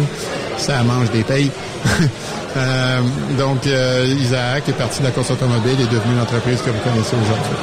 Mais moi, ce que j'ai trouvé intéressant de ta présentation ce matin, c'est parce que le feeling que j'avais, c'est que tu dis, écoute, ce qu'on a là, on a un super bon produit, je pense que c'est indéniable. Mais c'est pas assez. On s'arrête pas là. On s'assied pas sur nos lauriers. Là. Ça, c'est pas vrai qu'on va arrêter. On dirait qu'en fin de compte, plus vous en développez, plus que vous dites, non, c'est pas assez. C'est une maladie des fondateurs. c'est trois ingénieurs de fondateurs. Hein. C'est une maladie qu'on a, puis c'est contagieux. Donc là, on est rendu presque 200, puis tout le monde a la même maladie. On cherche toujours à améliorer. Autant nos processus à l'interne de façon de faire que le produit. Puis au centre du produit, c'est toujours le pourquoi. Le pourquoi, c'est pour la meilleure expérience d'utilisateur. On veut que le chauffeur, la chauffeuse dans le cab cherche pas. Puis euh, Mélanie euh, Simard et euh, Manon L'Espérance présentaient ce matin avec Nicolas Guérin. Ils disaient, ben, maintenant, il y avait une façon, par exemple, de récolter des documents qui prenaient 27 clics. On les a ramenés à un clic. Wow! Fait que quand tu fais ça plusieurs fois dans une journée, c'est ça la différence. Hein? le chauffeur, la chauffeuse, ils n'ont pas envie de taper sa tablette, ils ont envie, ils ont envie de tenir le volant, puis les pédales, puis d'avancer, hein, cumuler du kilométrage. Donc, ça fait partie de, notre façon de faire, d'améliorer toujours, de faciliter l'utilisation. C'est jamais fini. Tant que ce ne sera pas zéro clic, hein, ça ne sera pas fini. Mais ce que j'ai aimé aussi ce matin, tu parlais de, à un moment donné au début, quand vous avez commencé, l'histoire de la tablette qui pouvait peut-être sembler dispendieuse. Oui. Puis l'espèce de courbe inversée qu'il y a eu avec les téléphones. Ça, je trouvais ça intéressant parce qu'en fin de compte, ça illustre vraiment, tu sais, pour monsieur, madame, tout le monde, c'est quoi ça, cette affaire-là, puis pourquoi? Oui. En 2014, fait que ça fait 10 ans qu'on a choisi le camionnage seulement. On a eu tout un parcours, puis il y a 10 ans, on a dit on va faire que du camionnage, on va être excellent dans quelque chose, on va être les meilleurs, puis on va gagner. on est extrêmement compétitif, notre mentalité est comme ça. Puis on a dit, ben, il faut, il faut que dans le camionnage, ce soit vraiment facile pour les utilisateurs. Puis la tablette faisait partie de l'expérience. On pense à Apple. Apple te fournit le matériel et le logiciel. C'est bien intégré, c'est bien fait. C'est ça l'expérience utilisateur. Isaac, c'est la même approche qu'on a eu en 2014. Mais en 2014, une tablette, c'était deux fois plus cher qu'un téléphone. La tablette robuste qu'on offrait, c'était deux fois le prix d'un téléphone de 2014. Surtout les tablettes, s'ils étaient LTE ou reliées à un réseau quelconque, coûtaient la peau des fesses. Surtout robustes. Nous autres, sont très, très robustes. Et dix ans plus tard, on sont encore dans le champ et utilisés par nos clients. Donc ça, c'est un défi. Hein. À un il faut les remplacer. Mais euh, notre choix, c'était d'aller avec quelque chose qui donnait la meilleure utilisation, la meilleure expérience d'utilisateur, mais surtout euh, notre obsession pour la fiabilité, quelque chose de très fiable. Et pour, euh, comme André le prix d'une tablette, c'est deux fois le prix d'un téléphone. Fast forward aujourd'hui, c'est le contraire. Les tablettes Isaac, c'est rendu la moitié du prix d'un téléphone. Un téléphone, ça a doublé de prix en 10 ans. Puis une tablette Isaac, ça a diminué de moitié de prix. Fait qu'on a inversé complètement la courbe, tu as tout à fait raison. Puis on a fait ce choix-là quand c'était plus cher. Et dix ans plus tard, on s'en félicite parce que l'expérience utilisateur est encore là. Puis on se demande, est-ce que c'est ça le futur ou est-ce qu'on va mettre ça sur des téléphones et des tablettes commerciales? Pendant dix ans, ceux qui n'étaient pas dans le monde Isaac, qui n'étaient pas dans cette bulle-là, Il y en a arraché, on va se le dire. là. À courir après des tablettes de toutes sortes, puis des- de mettre ça dans des GPS, puis des téléphones, puis des chargeurs, puis toutes sortes d'installations improvisées. C'est pas une belle expérience utilisateur. Puis des mises à jour qui brisent tout, puis des changements d'OS, puis c'est pas commercialement viable pour une flotte pour laquelle c'est un outil qui est critique de mission. faut que ça marche tout le temps, tout le temps, tout le temps. faut pas que t'attendes cinq minutes le matin. Ouais. Le chauffeur qui dit, hey, cette tablette-là, je comprends rien, donc je m'en vais ailleurs. Là, Tu sais. Benoît, avant qu'on commence à jaser, là, t'as branché, débranché ta console plusieurs fois, t'as ouvert ton logiciel, t'as changé de port USB. Ça, c'est pas une belle expérience utilisateur. Pas pour moi. Hein? Mais c'est parce que c'est pas, ça vient pas tout dans la même compagnie, ton laptop, ton logiciel, ta console, puis tes fils. Exact, c'est jusqu'au dernier détail, jusqu'à la pochette dans laquelle tu vas mettre ta tablette, le chargeur, tout est intégré pour faire en Jusqu'au sorte... logiciel. Le logiciel, tout, tout Quand, l'environnement. tu- quand ils font une mise à jour, toi, il n'y a pas de bug. parce On l'as pas tout. Voilà. ça. Tu l'as testé ici. Ça hein. limite pas le nombre d'applications qu'on peut mettre. On peut mettre dans notre capsule, si tu veux, dans notre euh, flux de travail, tous les logiciels que tu as envie de mettre. Ça reste une plateforme ouverte, comme un Apple. Tu peux être sur la App Store. Mais euh, ils vont s'assurer que tu l'utilises de la bonne façon, puis que c'est protégé aussi en termes de cybersécurité. C'est ce qu'on fait pour les chauffeurs sur les tablettes. On l'amène quand c'est le temps, on s'assure qu'un chauffeur, un chauffeur, pendant qu'il roule, ils n'auront pas accès à autre chose, c'est tentant. On va se le dire, quand tu es 10, 12, euh, 14 heures à conduire, un petit peu de divertissement, ça peut être tentant. Si tu as accès à d'autres applications, ben c'est risqué de Oui, effectivement. Puis, puis c'est des experts qui s'assurent que tu vas être attiré par ça. C'est c'est une science, hein? Aller chercher, c'est ça que font les réseaux sociaux. Ils vendent notre temps, notre attention. Oui, effectivement. Puis l'utilisation d'une tablette, si elle est à d'autres fins, devient un enjeu pour intéressant. infractions. André pourra en parler parce que du monde qui ont les yeux ailleurs, c'est du monde qui sont pas concentrés sur la route en avant. Ça, c'est l'aspect intéressant, je trouvais, parce que, comme vous avez dit, réduire le nombre de clics, ça veut dire que les yeux sont moins hors de la route. J'ai trouvé une affaire intéressante. J'avais l'impression, à un moment donné, d'assister à le lancement du premier iPhone par Steve Jobs. Il donne une citation de quelqu'un qui dit « Any company who's serious about making hardware should make their own software. C'est un peu ça, votre affaire, justement, de tout, tout Il y a- vraiment un parallèle de, notre obsession pour l'expérience utilisateur. Puis Celle-là, c'est celle du chauffeur principalement. Je te dirais en deuxième le dispatch, parce qu'il y en a peut-être, tu sais, euh, il y a 50 chauffeurs par dispatch ou à peu près. Mais euh, c'est- ces deux-là, nos utilisateurs. Puis C'est pas notre client, hein, c'est pas celui qui va décider d'acheter Isaac, mais nous autres, c'est celui-là qui nous intéresse. C'est lui qu'on vise. Mais Jacques, est-ce que tu as de la demande des fois de la part de tes partenaires de dire bon, ça fait X nombre d'années qu'on est avec vous, on pense que on aimerait avoir cette technologie-là X qui pourrait être implantée. Est-ce que ça vous est demandé une couple de fois par année? Tous les jours. Tous les jours? C'est non-stop. Ah oui? C'est non-stop. C'est un beau euh, projet Jean-Sébastien, dans son, dans son présentation ce matin, il présentait ce qu'on appelle le PIF. En anglais, c'est le Product Intelligence Funnel. Donc, l'idée là-dedans, c'est que notre équipe produit, il y a des gens qui font juste ça écouter chez nous. Ils ont toujours un défi. Tu veux aller poser des questions à, la flotte de transport puis avoir les bonnes réponses. Puis Tu sais pas à qui parler dans une flotte toujours. C'est sûr que tu parles à celui qui est responsable des chauffeurs, tu n'auras pas la même réponse que celui qui est responsable de la maintenance, et ainsi de suite. Donc, c'est difficile de savoir qu'on a la bonne réponse ou pas, sauf quand le client s'exprime. Fait que tout le monde ici, ceux qui ont des chemises bleues aujourd'hui, mais tous ceux qui travaillent chez Isaac, les Isaciens et les Isaciennes, doivent être à l'écoute tout le temps. C'est là que ça devient un entonnoir. Il y a une, une pluie d'informations quotidiennes, des suggestions de solutions la plupart du temps. J'aimerais savoir cette technologie-là. Ben, peut-être pas, c'est peut-être pas la bonne technologie. Explique-nous ton problème. Nous, ce qu'on veut comprendre, c'est c'est quoi le but, l'objectif, le problème, puis on va essayer de trouver la bonne technologie. Peut-être c'est ta suggestion, là. mais euh, on va essayer de... puis des fois, la technologie qu'on a sous la main, puis trop de fois, Benoît, on le fait déjà. C'est ça, le User Conference. On va rencontrer du monde ici, aujourd'hui, nous dire « Hey, on pourrait-tu faire ça? » Oui, c'est disponible depuis 2018. C'est pas Ils ne rare. le là. savaient pas. Non. Ça, Mais ouais. C'est vrai dans Word, Excel, n'importe quel logiciel que tu utilises aussi. Là. Ça, je confirme. Moi, euh, dans, dans ma vie intérieure, quand je faisais ça, justement, il m'est arrivé souvent d'appeler chez Isaac des choses, je disais, OK, j'ai besoin de telle, telle chose. Mais d'autres choses, ils ont pris le temps, ils sont venus me voir. Montre-moi ce que tu fais. Hey, non, ça, tu es capable de le faire. Oui, des fois, je faisais des propositions, mais très souvent, c'est comme euh, Jacques a dit. C'est déjà là. C'est déjà là qu'on se fait. C'est déjà implanté, mais Oui. c'est parce qu'on n'a pas testé la technologie. On réinvente pas le transport. Hein. Ça fait longtemps que c'est là. Fait que les, les idées, là, il y en a un paquet qui sont déjà exploitées, sont déjà là. Peut-être pas exactement la solution que tu cherchais, mais ça résout ton problème quand même. Fait que tu comprennes comment ça a été fait. C'est de se communiquer tout ça. C'est pour ça que cette année, c'est deux jours au lieu d'un. L'année passée, on avait un jour en français, un jour en anglais. Maintenant, c'est deux-deux. C'est la demande de nos clients qui ont dit, on aimerait double-cliquer, prendre, plonger. plus. Ouais plonger plus, faire des sessions, puis on dit parfait, on a un paquet d'experts, on a un paquet, il y a un beau grand building, un paquet d'espace, ben on va s'asseoir ensemble, on va en faire plus. Fait qu'aujourd'hui, c'est plus des présentations de tout ce qu'il y a de nouveau dans l'année, c'est de c'est informer nos clients de ce qu'on a ajouté. Puis demain, c'est plus de former nos clients. C'est quoi le futur, Jacques? Parce que tu dois avoir une vision, là, mais c'est quoi le futur d'Isaac? On comprend que le marché américain est intéressant, mais est-ce que c'est le marché mondial éventuellement? Ça n'existe pas dans notre domaine. Dans notre domaine, il y a trois. pourrais pas aller en Europe ou... euh, Ce serait très risqué. Je m'explique. Il y a comme trois planètes, puis euh, les rapports d'industrie penchent vers ça aussi. Il y a les Amériques. Donc, on parle pas juste des États-Unis, on parle de tout. C'est grand le Brésil. Dans l'Amérique du Sud, il y a beaucoup de camionnage au Mexique, etc. Beaucoup de manufactures de production. Donc, les Amériques, c'est un marché. Afrique et Europe, c'est un marché. Et l'Asie, c'est un autre marché. Il n'y a personne qui a eu du succès dans plus d'un de ces marchés-là. Ceux qui ont essayé se sont cassés à marboulette, même les géants. Ah, Fait que, oui. ouais, on les a vus, tu sais, les Omnitracks avant, c'était Qualcomm dans le temps, les Trimble aujourd'hui. Ça n'a pas fonctionné. Ça ils reséparent la compagnie tôt ou tard. Donc, c'est c'est des demandes différentes, c'est un monde différent. Le transport canadien, américain, c'est pareil. Les flottes sont en, en moyenne cinq fois plus grosses, c'est tout. C'est la seule différence, ça reste tout pareil. Tandis que en Europe, ben, la réglementation est différente, la réalité est différente de toutes sortes de façons. hein. Les routes, ça fait plus longtemps qu'elles sont faites, et les, les villages sont plus étroits, on va dire.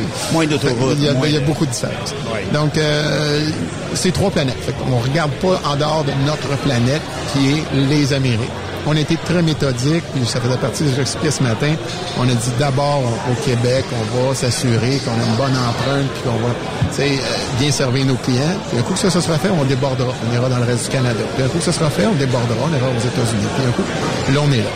Ça fait deux ans qu'on fait du démarchage aux États-Unis. On a des beaux clients, des beaux flagships, là, des Heartland, avec, euh, ben, quand on les a connus, Ça cogne à votre porte oui, déjà. oui, oui. Puis, tu sais, on avait 2200 camions chez Heartland, une belle flotte très rentable aux États-Unis qui sert de référence aux autres. Là, ils sont à 7000, ils ont acheté un paquet de flotte récemment. Euh, donc, euh, Quality Carrier aussi à 3000. Donc, c'est des belles flottes. Puis, il y a de toutes les tailles. En a des 100, on a des 200, on a des 500. Euh, mais ça, ça commence aux États-Unis pour nous. Parce que il est- le, le log électronique est en force depuis quoi les deux dernières années maintenant? 2019. Là? 2019, ça veut dire trois ans. Ouais. Et là, éventuellement, ça poussera peut-être pour ajouter un peu de télémétrie.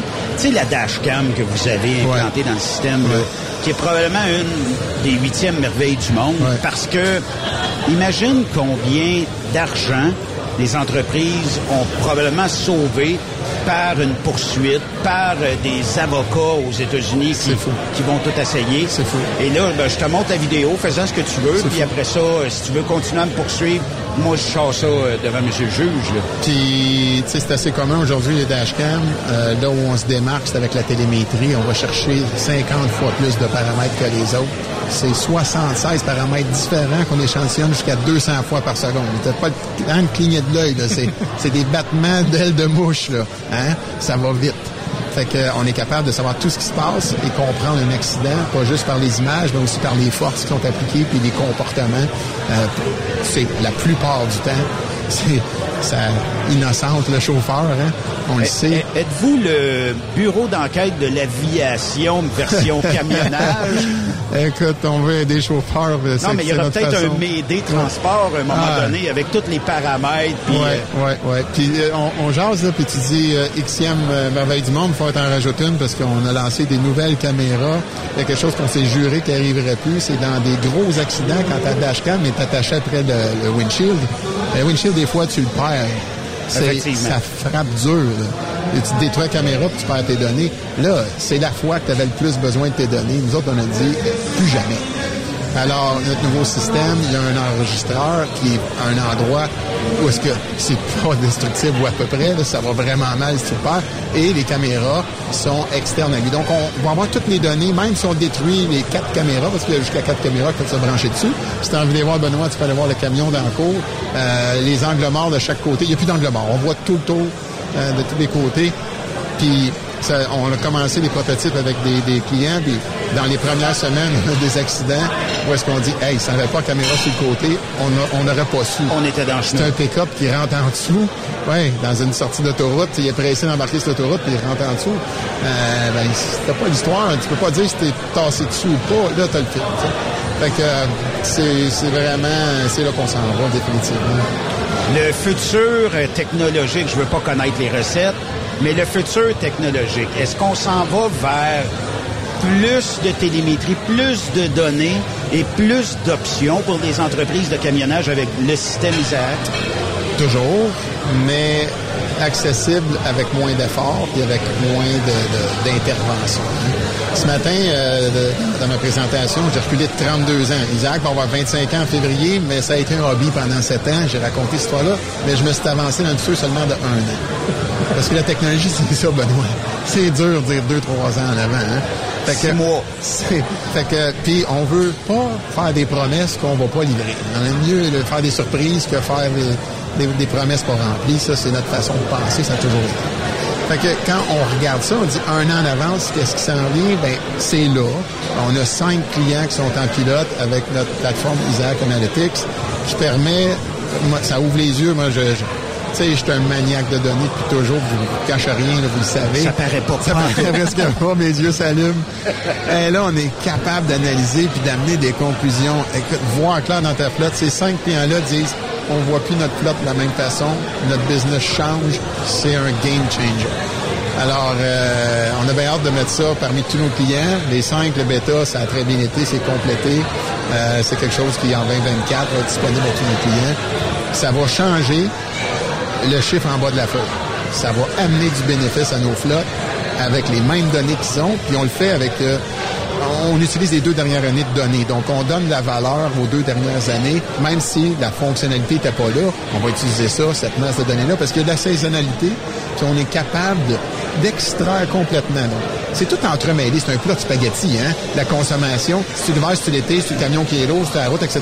On est capable de tout isoler avec une proportionnalité comme ingénieur, tu regardes la coupe, c'est inquiétant. On dirait que c'est arrangé avec le gars des vues tellement qu'on a réussi à faire les maths. C'est vraiment cool. Mais si je suis un chauffeur, est-ce que je dois m'inquiéter de Ah, pas du tout. Au Parce que tu sais, quand il y a eu les dashcams, bon, c'est ça, ils vont me filmer à journée longue. Puis quand ils ont eu un accident, puis qu'ils se sont fait dire, sans la dashcam, tu passais ta nuit en dedans. Exact. Euh, là, il n'y a pas d'inquiétude à y avoir pour un chauffeur. C'est le contraire. Nous autres, c'est toujours le chauffeur en premier. C'est lui ou elle qu'on a en tête. On veut apporter. C'est une job vraiment difficile. Tellement de respect pour ça. C'est une affaire qui me vient en tête qui est bizarre aussi. On dit souvent euh, au Québec, il y a plusieurs euh, personnes qui jouent au hockey. On parle des ligues de garage. Tu sais qu'on voit ça. C'est pas comme des professionnels. Tu sais, il y a un dénommé Jeff Bezos, un dénommé Steve Jobs. Puis ce matin, on a vu un dénommé Jacques Larochelière qui a parti ça d'un garage. C'est que ça donne une nouvelle signification. Il n'y a rien de On est fort au Québec quand on regarde Le garage, c'était la deuxième étape. Ça, c'était luxueux. Commencer dans le cabanon de jardin. C'est pas chauffé, cabanon de jardin. C'est bon pour les euh, ordinateurs, ça chauffe moins Il n'y avait peu. pas de place dans le garage. Mon père, c'est un policier. Il avait trois jobs dans le garage. Il avait tous ses outils parce qu'il faisait des rénovations de sortes d'affaires sur le side. En terminant, Jacques, on manque quoi si on n'est pas ici durant ces deux belles journées-là d'Isaac? Mettons qu'on écoute, on est peut-être gestionnaire de flotte, on se dit, ouais, je vais peut-être... c'est- quoi j'ai manqué? J'aime vraiment ta question. J'ai essayé de toucher ça ce matin aussi. Tu sais, les Québécois, on a de l'avance, je pense, dans l'adoption de technologie parce qu'Isaac est québécois, puis on a l'empreinte qu'on a, c'est deux tiers des camions de flotte au Québec. Donc, on a une avance, puis on a juste à adopter une nouvelle fonction d'Isaac, qu'on va garder notre avance. C'est un privilège, autant sur les autres Québécois qui n'ont pas Isaac que sur les autres de l'extérieur. Et pour garder notre avance, il faut s'informer, il faut savoir ce qu'on fait de nouveau. C'est ici, c'est fait dans une ambiance le fun. Très festive, Très festive. très amical. Il n'y a plus de logo sur personne. Voilà. C'est formateur. Hein? Mais c'est c'est- aujourd'hui, c'est de l'information, demain de la formation. faut au moins savoir ce qu'il y a de nouveau pour trier là-dedans ce qui s'applique ou pas. Tu perds pas ton temps avec une fonction qui t'aidera pas. Puis c'est juste ça. Reste en avant de la parade en étant informé sur ce qu'on a fait parce qu'on pioche sans arrêt toute l'année puis on sort des nouveautés tout le temps. Puis euh, juste pour que les auditeurs comprennent bien, parce que tantôt on s'en est parlé hors d'onde, il n'y a pas de technologie téléphone, il n'y a pas d'application téléphone de la part d'Isaac. Pas dans la cabine. Il y en a une à l'extérieur de la cabine. Puis si ton camion roule, puis t'es à l'extérieur de ta cabine, puis tu prends ton téléphone, quelqu'un d'autre avec? C'est bon. Non, tu seras pas capable d'aller dans ton application Isaac non plus. Alors, l'idée, c'est de pas faire de distraction. Alors, la seule application qu'on a, en dehors, qui roule pas sur notre tablette, c'est une application qu'on appelle Isaac Connect. C'est quand tu es chez vous, tu es en train de faire le gazon, puis tu vas accepter ou refuser un, un voyage. Un voyage. Ben, on veut te rejoindre, tu veux être rejoint, puis tu vas avoir le premier choix, puis tu as un délai pour répondre. Ben, tu as une application pour ça. Ça, c'est pas critique. Marche, marche pas, pas fin du monde. La tablette, l'expérience du chauffeur, de la chauffeuse qui a une job à faire aujourd'hui, il faut que ça marche maintenant, tout le temps, que ce soit bien intégré, les mises à jour transparentes, tout ça. Il faut contrôler notre destinée, le hardware et le software. Tandis que l'autre application, ben, c'est un bonbon à côté. Jacques, merci de l'invitation. Ben, merci d'être là. Là, je sais pas, parce que je suis sûr qu'on se reparle l'année prochaine, puis ce qu'on connaît d'Isaac aujourd'hui va avoir déjà fait deux pas en avant. Ouais. Puis ça, je te mets pas de pression, parce que je sais que ça va arriver. c'est ça, qu'on fait dans la vie. Hey, by the way, André, il n'y a pas d'invitation, hein? C'est- C'est faux filet, il n'y a pas d'invitation. Ben pas d'invitation. Sécurité! Sécurité! Il est partout dans les médias, André. Il est correct. Il est connu. Merci, Jacques. Merci, merci à vous. Après cette pause, Encore plusieurs sujets à venir. Truck Stop Québec.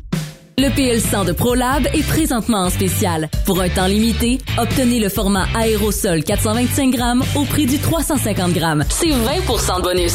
De plus, les formats en liquide, comme le 4 litres ou le 20 litres, sont à 10% de rabais. C'est disponible chez les marchands participants. The best radio for truckers. Truck Stop Québec.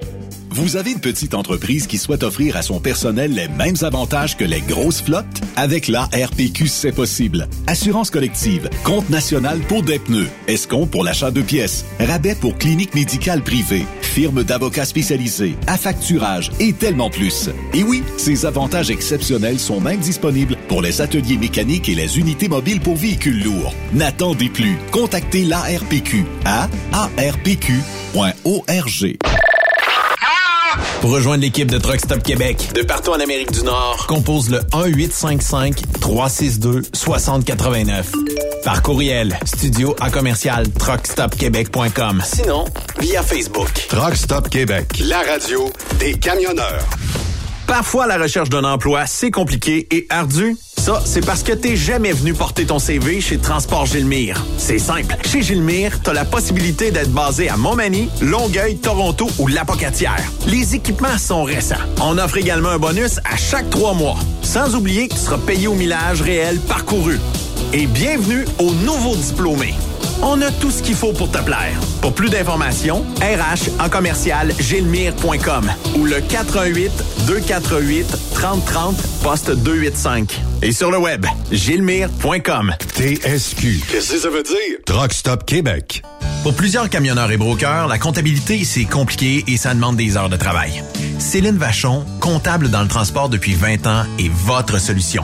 Roulez l'esprit en paix. Céline s'occupera de votre comptabilité, votre tenue de livre, vos déductions, vos remises de taxes, vos impôts personnels et de société, et même du démarrage de votre entreprise. Le tout sous une même adresse. Vous êtes meilleur pour rouler? Nous, c'est de faire votre comptabilité.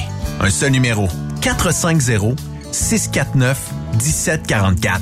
450 649 1744. Céline Vachon. Une vraie mère pour les camionneurs. Témoin d'une situation? Texte-nous au 819-362-6089, 24 sur 24. Participez au super tirage du Rodéo du Camion de Notre-Dame-du-Nord. Grand prix, bon d'achat d'une valeur de 325 000 pour un camion Peterbilt.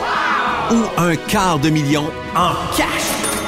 Deux lots de 25 000 sept lots de 1000 tirage le 28 octobre prochain. Coût du billet, 1000 ou en part à 100, à 250 ou 500 T'as une chance sur 1000 de gagner le camion. T'as 10 chances sur 1000 d'avoir un prix. Tu veux un billet? Visite le lrodeo.com, section boutique. Ou appelle au 819-723-2712. TSQ. Oh ouais? C'est Truck Stop Québec. Benoît Thérien. Vous écoutez le meilleur du transport. Truck Stop Québec. André Durocher, nos deux prochains invités, euh, je peux peut-être te laisser euh, les présenter, mais euh, il y a une histoire derrière ça? Ben, ce que j'ai fait, en fait, Benoît, comme je t'ai dit tantôt, je suis allé me cacher derrière les plantes vertes. J'ai essayé de faire mon espion. Et puis, j'ai voulu faire un lien avec mon, mon ancienne vie. J'ai dit, tu sais, je vais t'avouer une affaire, Benoît, j'ai un préjugé favorable. OK. Fait que je suis allé chercher du monde qui font ce que je faisais avant, c'est-à-dire euh, sécurité, conformité. Puis je me suis dit, là, j'avais un défi parce qu'il fallait que j'en trouve deux bons, mais ici, les gens sont tous... C'est tous du monde qui sont intéressés. C'est que ça n'a pas été facile, mais j'ai arrêté mon choix sur euh, deux personnes très intéressantes, Marco Girardin et Paul Fournier. Et donc, sans plus tarder, ben regarde, je prends, euh, je prends ma chance. euh, je pense que vous allez en avoir pour votre argent. Vous allez voir ça. Marco et euh, Paul, euh, bienvenue euh, à Stop Québec, mais aussi chez Isaac. Deux journées de ressourcement pour vous qui occupez des postes justement de sécurité dans les entreprises. Oui, ben, c'est un événement qu'on on vient toutes les années pour euh, voir les nouveautés qui s'en viennent avec les, le système Isaac, avec toutes les données euh, qui sont disponibles dans- avec la, la- la plateforme. euh, ça nous aide énormément, nous autres, dans les départements de conformité puis l'analyse des performances de la flotte. Donc, euh, c'est un événement qu'on manque pas d'année année après année. Pourquoi avoir choisi, euh, je aller avec Paul, pourquoi avoir choisi Isaac? pour, euh, je dirais, l'ensemble de l'œuvre, vraiment, euh, parce qu'il y a le côté toute con- euh, conformité, Oui. mais il y a aussi tout le côté sécurité, ainsi que pour toute l'économie d'essence, l'économie de tout là, avec le coach Isaac, Isaac en réalité, qui nous aide beaucoup euh, dans cette optique-là. Là, toi, Paul, t'as déjà chauffé des camions, t'en chauffes encore, j'imagine, ou très peu? J'en conduis à l'occasion maintenant, mais oui, j'ai conduit beaucoup. Est-ce qu'on est réticent à ces nouvelles technologies-là quand on est des euh, camionneurs puis qu'on dit OK, j'ai une dashcam, euh, on peut surveiller la vitesse de mon camion, on peut surveiller plein, plein, plein de choses. Est-ce qu'on est réticent un petit peu? En tant que camionneur, oui, on est réticent parce que euh, on a tout le temps la même euh, vision. En réalité, on est tout seul dans notre camion. Hein? Puis on pense tout le temps, on dit tout le temps que, hey, moi je suis un bon conducteur, il n'y a pas personne, ça fait 30 ans que je suis sur la route, il n'y a pas personne qui va me montrer comment faire. Puis quand il y a une nouvelle technologie qui peut juste améliorer certains points, ben, parfois il y a des chauffeurs qui trouvent ça un peu plus... euh, on, remet, en- on remet en cause leur, leur efficacité ou leur expérience. Mais euh, je dois avouer que une fois qu'ils ont découvert comment ça fonctionne, euh, en général, ils veulent plus débarquer, parce que souvent, il va y avoir des primes rattachées à tout ça. Marco, c'est-tu la même chose euh, chez vous, chez TYT, des fois de la réticence parce que c'est nouveau? On a une petite crainte de dire, bon, ben, ils vont savoir tout de ce que je fais, mais c'est pas nécessairement ça, parce que dans le fond, on veut aussi avoir accumulé des preuves, améliorer notre économie de carburant, puis aller dans, le gras, un peu, euh, dans le bon français, là, tu sais. Exactement. Ben, en fait, nous, euh, ça a été comme ça au début. Euh, nous autres, on était, on était avec Isaac depuis 2014. Euh, oui, au début, ça a été un petit peu mal accueilli par les chauffeurs, la peur d'être espionné d'un camion. Sauf que là, avec les années, les chauffeurs sont, sont très réceptifs et ils voudraient plus se passer de ça. Les, données qu'on utilise, euh, les dashcams qui sont là, euh, qu'on a eu à maintes reprises l'occasion de prouver que euh, c'était pas une mauvaise manœuvre du chauffeur, que s'il y avait été, il y avait eu une- un, un événement sur la route qui avait fait, qui avait amené à un incident, et qu'on a été blanchi à- justement à cause de la caméra embarquée. La dashcam. Mais euh, en fait, euh, les chauffeurs, les chauffeurs ont plus cette crainte-là. Puis maintenant, tu comme la plupart des compagnies, avec les données qu'on reçoit, on est capable d'avoir un système de, de pour les chauffeurs. Euh, ça, les, incite à faire encore mieux puis à avoir des performances optimales sur la route. C'est ce qu'on, recherche. Peut-être nous donner un petit truc. Nous autres, à Truck Stop Québec, on aime ça tout savoir. Euh, c'est quoi vos trucs quand vous rencontrez un chauffeur qui est un peu réticent? J'avais développé certains trucs, moi, mais avec mon approche, j'étais des fois la police qui pardonne.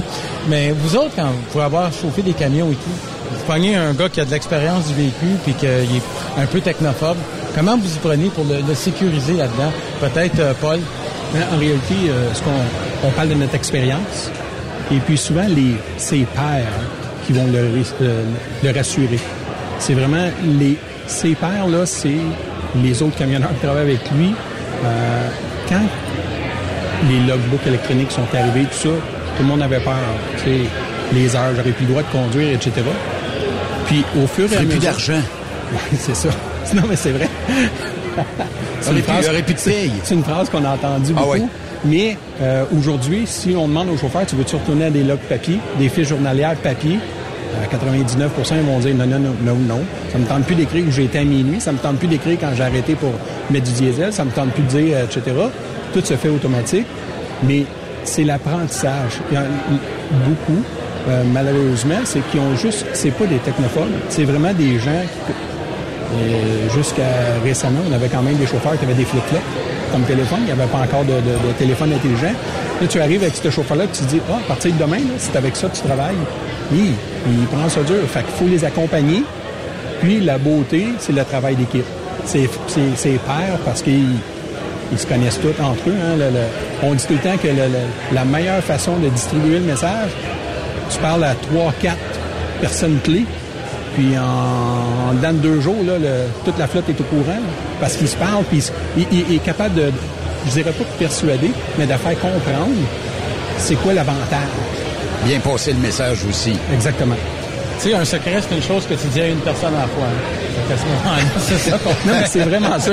C'est vraiment ça. Dis-les pas à personne, c'est sûr que tout le monde le sait. Marco, chez vous, comment ça, ça fonctionne-tu un peu de même? Tu sais, on va véhiculer le message tranquillement, pas vite, ou euh, tu sais, pour que ça arrive et que ça soit bien véhiculé euh, partout et que la crainte s'estompe avec euh, le temps? Ben, en fait, nous, à, tous les nouveaux, euh, tous les nouveaux chauffeurs qui sont embauchés, on a une journée de formation sur la tablette. Un formateur à l'interne qui va donner une formation complète avec la tablette. Puis, euh, su- suite à cette journée-là, ben, on, les, on les accompagne au quotidien. S'ils ont des questions, ils sont libres de nous appeler en tout temps. Euh, C'est sûr qu'ils peuvent pas tout assimiler les, fonctionnalités de la tablette parce qu'il y a tellement de potentiel dans, tout ça. Euh, on, les, accompagne au quotidien, puis oui, normalement, c'est très bien, très bien accepté. Les chauffeurs n'ont pas de problème avec ça.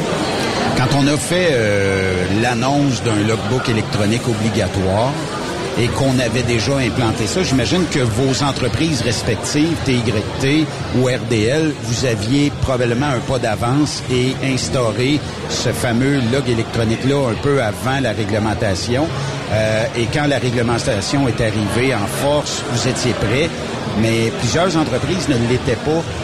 Est-ce que vous aimez quand euh, vous avez un partenaire qui est comme Isaac et qui vous pousse à aller de l'avant et qui vous emmène des technologies disponibles avant même que les réglementations soient en force? Est-ce que, puis je vais commencer peut-être par Marco. Ben oui, c'est sûr. C'est sûr, parce que là, on voit, euh, depuis le nombre d'années euh, qu'on est avec Isaac, on a vu le, nombre, le nombre de données disponibles qui nous a permis d'analyser les performances de la flotte, comme je disais tantôt. Donc, quand il sort une nouvelle technologie pour encore pour nous aider encore plus, ben c'est sûr qu'on est, on est très réceptif. On veut, on veut l'avoir pour euh, être capable encore de- d'améliorer nos performances puis de, de- de limiter les coûts euh, où est-ce qu'on peut, euh, où est-ce qu'on peut aller sauver. Donc, c'est sûr que oui. Effectivement. Chez RDL, c'est-tu euh, la même chose? Mais c'est pas mal la même chose. Puis on peut dire que les chauffeurs, c'est des personnes. Fait que, au début, ils sont tout le temps un peu craintifs, mais à un moment donné, s'ils voient que c'est pour améliorer les choses et, naturellement, améliorer ses primes, euh, sont toujours beaucoup plus partants. Euh, c'est drôle parce que ce qui parle beaucoup, on peut leur parler de sécurité, on peut leur parler de la conduite préventive, mais au bout de la ligne, quand tout ça donne une prime, ils sont encore beaucoup plus motivés. Puis encore là, les pères, c'est entre eux autres souvent, euh, comme il disait, oui, on leur dit de nous appeler, mais souvent il va appeler son chum là, qu'il connaît, il va dire Hey, euh, moi j'ai un problème avec Isaac pour telle raison. Ben, son partenaire, il va l'aider, il va dire Hey, ben, c'est ça que tu fasses ou c'est ça que tu, devrais faire. Et généralement, on va dire les coachs, c'est vraiment leur père. Question euh, à vous deux. Moi, j'ai je vais avoir vécu l'événement de deux façons. Un en faisant euh, directeur conformité et l'autre euh, pour Talk Stop Québec.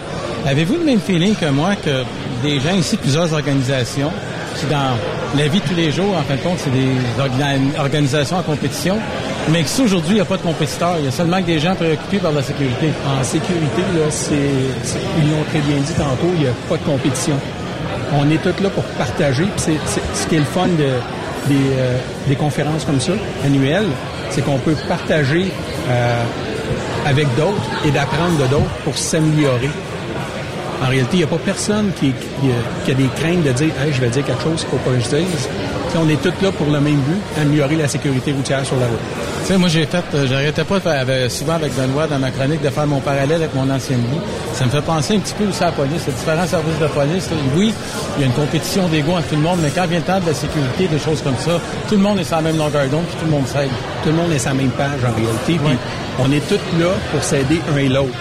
Tu sais, euh, quand que quelque chose va fonctionner, euh, on va parler avec nos pères, Hey, nous autres, ça, ça a fonctionné. Puis l'autre, il dit, ah non, non, non, euh, l'autre compagnie de transport qui est mon compétiteur, qu'on fait le même ouvrage, qu'on veut pas se donner, si on veut pas se, va- tu sais, on- les clients, ben il va dire, non, non, hey, moi, il y a quelque chose là en sécurité qui a super bien marché. Il partage. On est ici vraiment pour partager. Il n'y a plus de logo ces portes ici, là.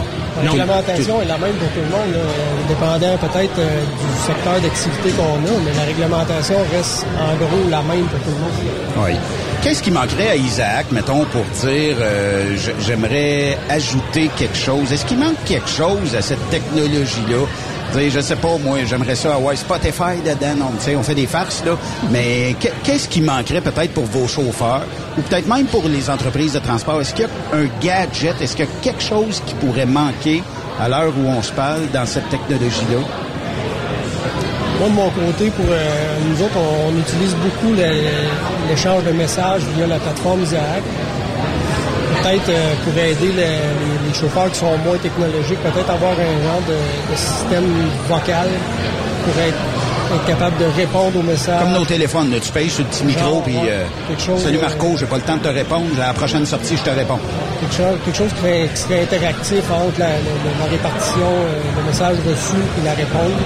Ça, ça pourrait être... Parce que dans certains cas, il y a certains chauffeurs qui ont plus de difficultés à manier la tablette puis à utiliser toutes les fonctionnalités comme il faut. Si on avait un genre de système de reconnaissance vocale qui pourrait euh, nous emmener vers un API, ça pourrait être un Paul, y a-tu quelque chose qui pourrait manquer? Je vais dire, présentement, il a super raison euh, sur ça. Le point qui est vraiment qu'on pourrait parler pour dicter des messages, parce que présentement, Isaac le fait du sens inverse. C'est-à-dire que quand on reçoit un message, on peut l'écouter. Tu n'es pas obligé de le lire. qu'en réalité, tu restes concentré sur la route. Si on pourrait avoir un interactif, vraiment pour donner, dire quelque chose, puis le, message ou le courriel que je pourrais appeler euh, se transmet, ça serait vraiment bon. C'est vraiment un bon point. Euh, pour ce qui a trait à la sécurité, euh, je vais dire le, le- côté live d'Isaac nous aide énormément sur ce qui a trait tout le côté euh, de la vitesse. Euh, si les chauffeurs dépassent la vitesse de plus de X, on a des alertes, on a des euh, fre- freinages brusques, virages brusques. Il y a toutes des choses qu'on peut suivre qui est extraordinaire avec Isaac. Est-ce que tu utilises, affaire, je te demandais, est-ce que tu utilises, par exemple, j'imagine, dépendamment du nombre de chauffeurs que tu as, qu'il y en a qui sont toujours plus, qui requièrent, mettons, plus d'attention? Euh, est-ce que tu t'en crées certains, juste pas dans un but nécessairement répressif, mais préventif pour dire, hey, un tel, là, ces freinages brusques ou ces changements. Tu fais- Exact. tu t'en fais des, des alertes spécifiques? Oui, on a des alertes. En réalité, c'est nos rapports qu'on a. Euh, puis, euh, ce qui est aussi, si on parle de freinage brusque, quoi que ce soit, maintenant avec les primes, euh, je vais vous dire que les chauffeurs lèvent la main seuls. Dire, hey, j'ai freiné brusque parce qu'il y avait un chevreuil. Là. Je veux pas que tu m'enlèves ma prime. Là. Je veux pas perdre de points, c'est pas de ma Veux faute. tu regardes la vidéo Et voir qu'il y a vraiment là. Exactement, c'est en plein ça. Fait que le, le côté vidéo nous aide à confirmer ces événements-là. Puis les chauffeurs, en général, parce que les primes que nous offrons, ben il y a- oui, OK, il y a l'économie d'essence, etc., mais il y a aussi le freinage brusque, les virages brusques. Ben, s'il y en a, tu sais, il y a le droit à une, une permission par mois, je pourrais dire, là, pour nous. Mais s'il dépasse ça, après ça, il, il- il perd des points, fait que sa prime descend. Euh, souvent, le meilleur incitatif, c'est la prime, c'est l'argent. Là. Tout le monde, il n'y a pas personne qui travaille gratis. Oui, effectivement. Vous savez qu'il y a de quoi qui nous rapproche peut-être les trois, un peu, un peu moins André, mais peut-être l'année prochaine, à un moment donné, mais qui dépense un petit peu. Mais euh, skidoo, est-ce qu'on va avoir un Isaac à un moment donné sur un skidoo, Marco? Euh, Penses-tu qu'on aurait, on aurait un boni euh, à la fin pour aller revirer à Rivière-du-Loup? Vraiment avoir une restriction sur les heures de conduite sur ta motoneige? Pas d'heure de conduite, vitesse. Il y aurait peut-être un peu de roue Ouais, c'est ça. Les arlettes seraient peut-être un peu souvent dans le rouge. Fais-tu du skidoo un peu, Paul? Non. Pantoute, pantoute? Non, non j'en ai fait, mais non, j'en fais pas. Fait que si on va à Rivière-du-Loup, on t'invite juste à l'after. L'après-ski- l'après-skidoo. On va Ouais, se rejoindre. Effectivement. Mais euh, non, mais vous avez une sacrée belle région. Puis euh, je vous envie parce que de la neige chez vous, il n'y en a pas à peu près. Ben, on a une usine. Ouais, c'est ça. Vous la faites? Oui, ouais, on la fabrique. Non, mais à partir de, je sais pas, je dirais peut-être, euh, j'ai- pas les villes en, en nom, là, mais euh, il y a peut-être un 25-30 km avant Rivière-du-Loup, là. Quand il fait mauvais, il fait mauvais. Puis Marco, ben, on, a- on avait fait une ride de skidoo avec TYT il y a une couple d'années. Est-ce que vous refaites un peu l'événement année après année ou... euh, Là, ça fait, ben, en fait, ça fait deux ans, ça fait deux ans qu'on l'a pas refait, là, avec la pandémie et tout ça. Euh, Il n'est pas dit qu'il n'y aura pas un autre. euh, éventuellement? Pour l'instant, c'est, Ben. Je vais parler avec l'équipe d'Isaac, puis juste sur ta motoneige à toi, on va mettre euh, un limiteur de vitesse, des heures de conduite, puis on ira euh, voir la gang d'RDL euh, à Rivière-du-Loup. Qu'est-ce que t'en penses? C'est bon. Surtout les virages brusques. Ouais, les... T'as des bonnes idées. Hey, merci les gars, puis euh, bon, ben on invite les gens à postuler chez vous si jamais on a besoin euh, de se trouver une job, autant d'une entreprise comme de l'autre. TYT qui est à Drummondville, mais aussi un peu partout. RDL qui est aussi euh, Rivière-du-Loup. Pas mal partout maintenant, là, à l'est, Montréal et est. Fait qu'on peut se trouver une job, puis euh, tout ça. Oui. Lâchez pas les gars. Merci. Merci. Merci à vous autres. Ah, ce qu'on peut dire, c'est que c'est deux bons invités, deux gars qui, euh, sais, des fois, on dit tout le temps, il y a une réticence des fois d'avancer dans la nouvelle technologie, mais ils ont les, euh, ils ont les bons euh, outils pour euh, éduquer. C'est le même qu'on peut dire. Oui, effectivement. Puis on avait, on avait justement des, euh, des bons gars pour en parler. Puis c'était, c'était intéressant de voir la, la façon là, que c'était. Moi, ce que j'ai aimé, c'est euh, le spontanéité puis le Oui. fait, comme il disait, il était deux deux compétiteurs, mais aujourd'hui, ils sont pas compétiteurs. Ce sont des gens avec la sécurité à l'esprit. C'est réconfortant. Puis je regarde, les, euh, comme je te dis, je me promenais un matin, j'écoutais les conversations. Puis t'entendais ça, c'était vraiment, OK, toi, tu l'utilises comment? Toi, tu fais quoi avec? Ça se parle. Ça se parle, puis ça se donne des trucs. Parce qu'en fin de compte, quand tu regardes le truc que tu donnes aux compétiteurs pour ça, là, on, on oublie l'histoire des clients, mais eux autres, leur objectif, c'est la sécurité. Oui. Et puis ça, j'ai trouvé ça là, intéressant puis vraiment le fun. Toi qui as participé à beaucoup d'événements de sécurité, euh, même en Amérique du Nord, un peu partout euh, ici puis en Amérique du Nord, euh, comment tu positionnes une entreprise comme Isaac qui valorise la sécurité, qui travaille aussi pour rendre nos flottes de plus en plus sécuritaires? Il y a probablement, sans Isaac, je dénigre pas aucune autre technologie, là, mais avant ces technologies-là, probablement que bien des départements de sécurité ne savaient pas certaines choses, euh, ont détecté certaines choses, peut-être ont éduqué leurs camionneurs, puis aujourd'hui, tout le monde est de plus en plus sécuritaire. là. Effectivement, puis de la façon, euh, je crois que c'est M. de la Rochelière un peu plus tôt qui disait, même moi, quand, quand j'ai commencé avec tout ça, tout était à apprendre, puis à un moment donné, je me découvrais au fil du temps des choses que je me disais, hey, ça, ça serait bon de l'avoir. Je parlais avec les gens d'Isaac, puis ils venaient me voir, puis là, ils disaient, hey, non, non, ça, tu là, tu peux le faire. Ou ben non, il y a des choses que je croyais même pas possible que je pouvais avoir qui disaient, savais-tu que tu peux faire telle ou telle chose? Oui. C'est que c'est intéressant, mais ce que aussi, ce qui est intéressant, c'est qu'il y avait ça euh, dans une approche qui était vraiment, je dirais, constructive en sens, pas, le genre, euh, hey, non, non, euh, telle affaire, c'est pas bon, tu sais pas comment le faire. Non, il y a telle chose, mais on demandait aussi la fameuse question, tu sais, on faisait des jokes avec l'affaire, un croissant avec ça. Ouais, mais ouais, on ouais. l'a avec eux autres. Y a-tu d'autres choses qu'on peut faire? Pourquoi? Y a-tu d'autres choses qu'on n'a pas vues? Puis c'était drôle parce que M. de la Rochelière, c'était vraiment ce que je ressentais en regardant le, le discours ce matin. C'est voici ce qu'on a fait. C'est magnifique. Il a fait un, euh, la, la genèse, si on veut, d'Isaac. Mais c'était, on n'est pas satisfait. On veut continuer. C'est pas ce qu'on, euh, C'est pas ce qu'on veut. On peut faire mieux et on va faire mieux. Puis on le sent pas juste, oui, c'est beau, c'est le CEO qui parle.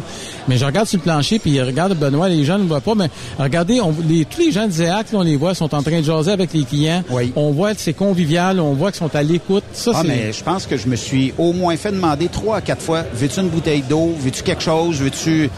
Je disais, non, je suis correct, mais tu sais, le service, Effectivement. Puis ça vient des employés d'Isaac et non pas, tu sais, des, des gens qui ont embauché euh, comme serveuse ou serveur ici. Là. Effectivement. Avez-vous besoin d'une bouteille d'eau? Voulez-vous quelque chose? Il vous manque-tu quelque chose? Euh, J'aurais quasiment pu dire, il me manque une console, puis je pense qu'il me l'aurait trouvé aujourd'hui. Effectivement, puis je pense que je te l'ai déjà dit dans le cadre d'une des chroniques, après, euh, à, l'heure du lunch, là, je, vais- je vais me chercher quelque chose, puis je suis le j'étais dans, j'étais dans le bureau de M. de la Rochelière, mais là, son bureau était utilisé, en fin de compte, comme table pour dîner, puis il y a des gens qui disent, oh, on peut-tu rentrer ici? C'est une salle étoufante, c'est pour tout le monde ici. C'est pour tout le monde. Tout le monde est accueillant. Tout le monde est accueillant, tout le monde est bien accueilli. Demain, on sera là à compter de 16 heures avec d'autres invités, d'autres gens de l'industrie du camionnage, parce que c'est sur deux jours que l'événement d'Isaac se déroule. Donc, on aura d'autres personnes, d'autres conférenciers en plus. Oui, puis moi, il va falloir, parce que là, à un moment donné, j'ai dit l'histoire des plantes vertes, il va falloir que je trouve une autre façon de m'infiltrer ici. Puis Là, euh, ici, pour là, les... t'es connu. hein. Oui, mais pour les gens qui ne savent pas, ici, il y a deux dindes sauvages qui se promènent. Je vais peut-être, l'Halloween s'en vient, mon costume de dinde, je vais me déguiser en dinde pour passer inaperçu. Là, il y a une affaire, par exemple, va falloir, André, c'est que, OK, même s'il va falloir que tu passes inaperçu, euh, va falloir qu'on te débloque d'être euh, comme euh, quelqu'un qui s'est introduit par infraction ici. Et tu sais, dans les corps policiers, introduire, euh, Oui, oui. introduit par infraction, Oui, effectivement. euh, on pourrait te menotter. Oui. Mais euh, on, on le fera pas aujourd'hui parce qu'on a besoin de toi demain. C'est ça. Hey, merci de ta présence aujourd'hui. Toujours, Toujours un plaisir, plaisir. de, de jaser ensemble. Puis, euh, ben, vous le savez, Isaac est partenaire de Truck Stop Québec et André euh, va faire ses chroniques toujours euh, une fois de temps en temps Ah euh, sur euh, Isaac. Et toujours de très, très bons sujets. Et euh, si vous avez des commentaires, 819-362-6089 en messagerie texte. Et sinon, ben, studio à commercial truckstopquebec.com. Bonne soirée. Toi aussi. Je sais que c'est pas terminé, il en reste Non. encore. Ah oui. Et euh, demain, euh, on aura pour vous un audio. Je vous en dis pas plus, je vous garde la- la- le secret pour demain, mais soyez là dès 16h. On va euh, vous présenter quelque chose de bien qui euh, va être euh, aux alentours de 19h, peut-être 18-19h demain soir. Bonne soirée à notre antenne. Il y a Jason qui s'en vient tout de suite après les messages publicitaires. Bye bye tout le monde. Vous aimez l'émission? Ben, faites-nous un commentaire à studio en commercial truckstopquebec.com. Truck Stop Québec. Le conditionneur de carburant diesel DBF4. Moi, je m'en sers été comme hiver. Depuis que j'utilise à l'année le conditionneur de carburant diesel DBF4 de ProLab, j'ai réduit considérablement ma consommation de carburant, j'augmente la vie de mes injecteurs et je sens plus de force dans mon moteur. Je suis assuré que lorsqu'il y a des variations de température ou des différences de qualité de carburant, le DBF4 est toujours là comme prévention. En plus, le DBF4 y est très peu dispendieux à utiliser. Le conditionneur de carburant diesel DBF4 de ProLab. On s'en sert été comme hiver. Disponible chez tous les bons détaillants de pièces de camion. Vous avez une petite entreprise qui souhaite offrir à son personnel les mêmes avantages que les grosses flottes? Avec la RPQ, c'est possible. Assurance collective, compte national pour des pneus, escompte pour l'achat de pièces, rabais pour clinique médicale privée, firme d'avocats spécialisés, affacturage et tellement plus. Et oui, ces avantages exceptionnels sont même disponibles pour les ateliers mécaniques et les unités mobiles pour véhicules lourds. N'attendez plus. Contactez l'ARPQ à Vous écoutez truckstopquebec.com. Pour plusieurs camionneurs et brokers, la comptabilité, c'est compliqué et ça demande des heures de travail. Céline Vachon, comptable dans le transport depuis 20 ans, est votre solution. Roulez l'esprit en paix. Céline s'occupera de votre comptabilité, votre tenue de livre, vos déductions, vos remises de taxes, vos impôts personnels et de société, et même du démarrage de votre entreprise. Le tout sous une même adresse. Vous êtes meilleur pour rouler? Nous, c'est de faire votre comptabilité. Un seul numéro. 450 649 1744. 450-649-1744. Céline Vachon. Une vraie mère pour les camionneurs. Parfois, la recherche d'un emploi, c'est compliqué et ardu. Ça, c'est parce que t'es jamais venu porter ton CV chez Transport Gilmire. C'est simple. Chez Gilmire, t'as la possibilité d'être basé à Montmagny, Longueuil, Toronto ou Lapocatière. Les équipements sont récents. On offre également un bonus à chaque trois mois. Sans oublier que tu seras payé au millage réel parcouru. Et bienvenue aux nouveaux diplômés. On a tout ce qu'il faut pour te plaire. Pour plus d'informations, RH en commercial gilmire.com ou le 418 248 3030 poste 285. Et sur le web, gilmire.com. T'as de l'information pour les camionneurs? Texte-nous au 819-362-6089. 24 sur 24. Participez au super tirage du Rodéo du Camion de Notre-Dame-du-Nord. Grand prix, bon d'achat d'une valeur de 325 000 pour un camion Peterbilt. Ou un quart de million en cash. Deux lots de 25 000 sept lots de 1000 tirage le 28 octobre prochain. Coût du billet, 1000 ou en part à 100, à 250 ou 500 T'as une chance sur 1000 de gagner le camion. T'as 10 chances sur 1000 d'avoir un prix. Tu veux un billet? Visite le lrodeo.com, section boutique. Ou appelle au 819-723-2712.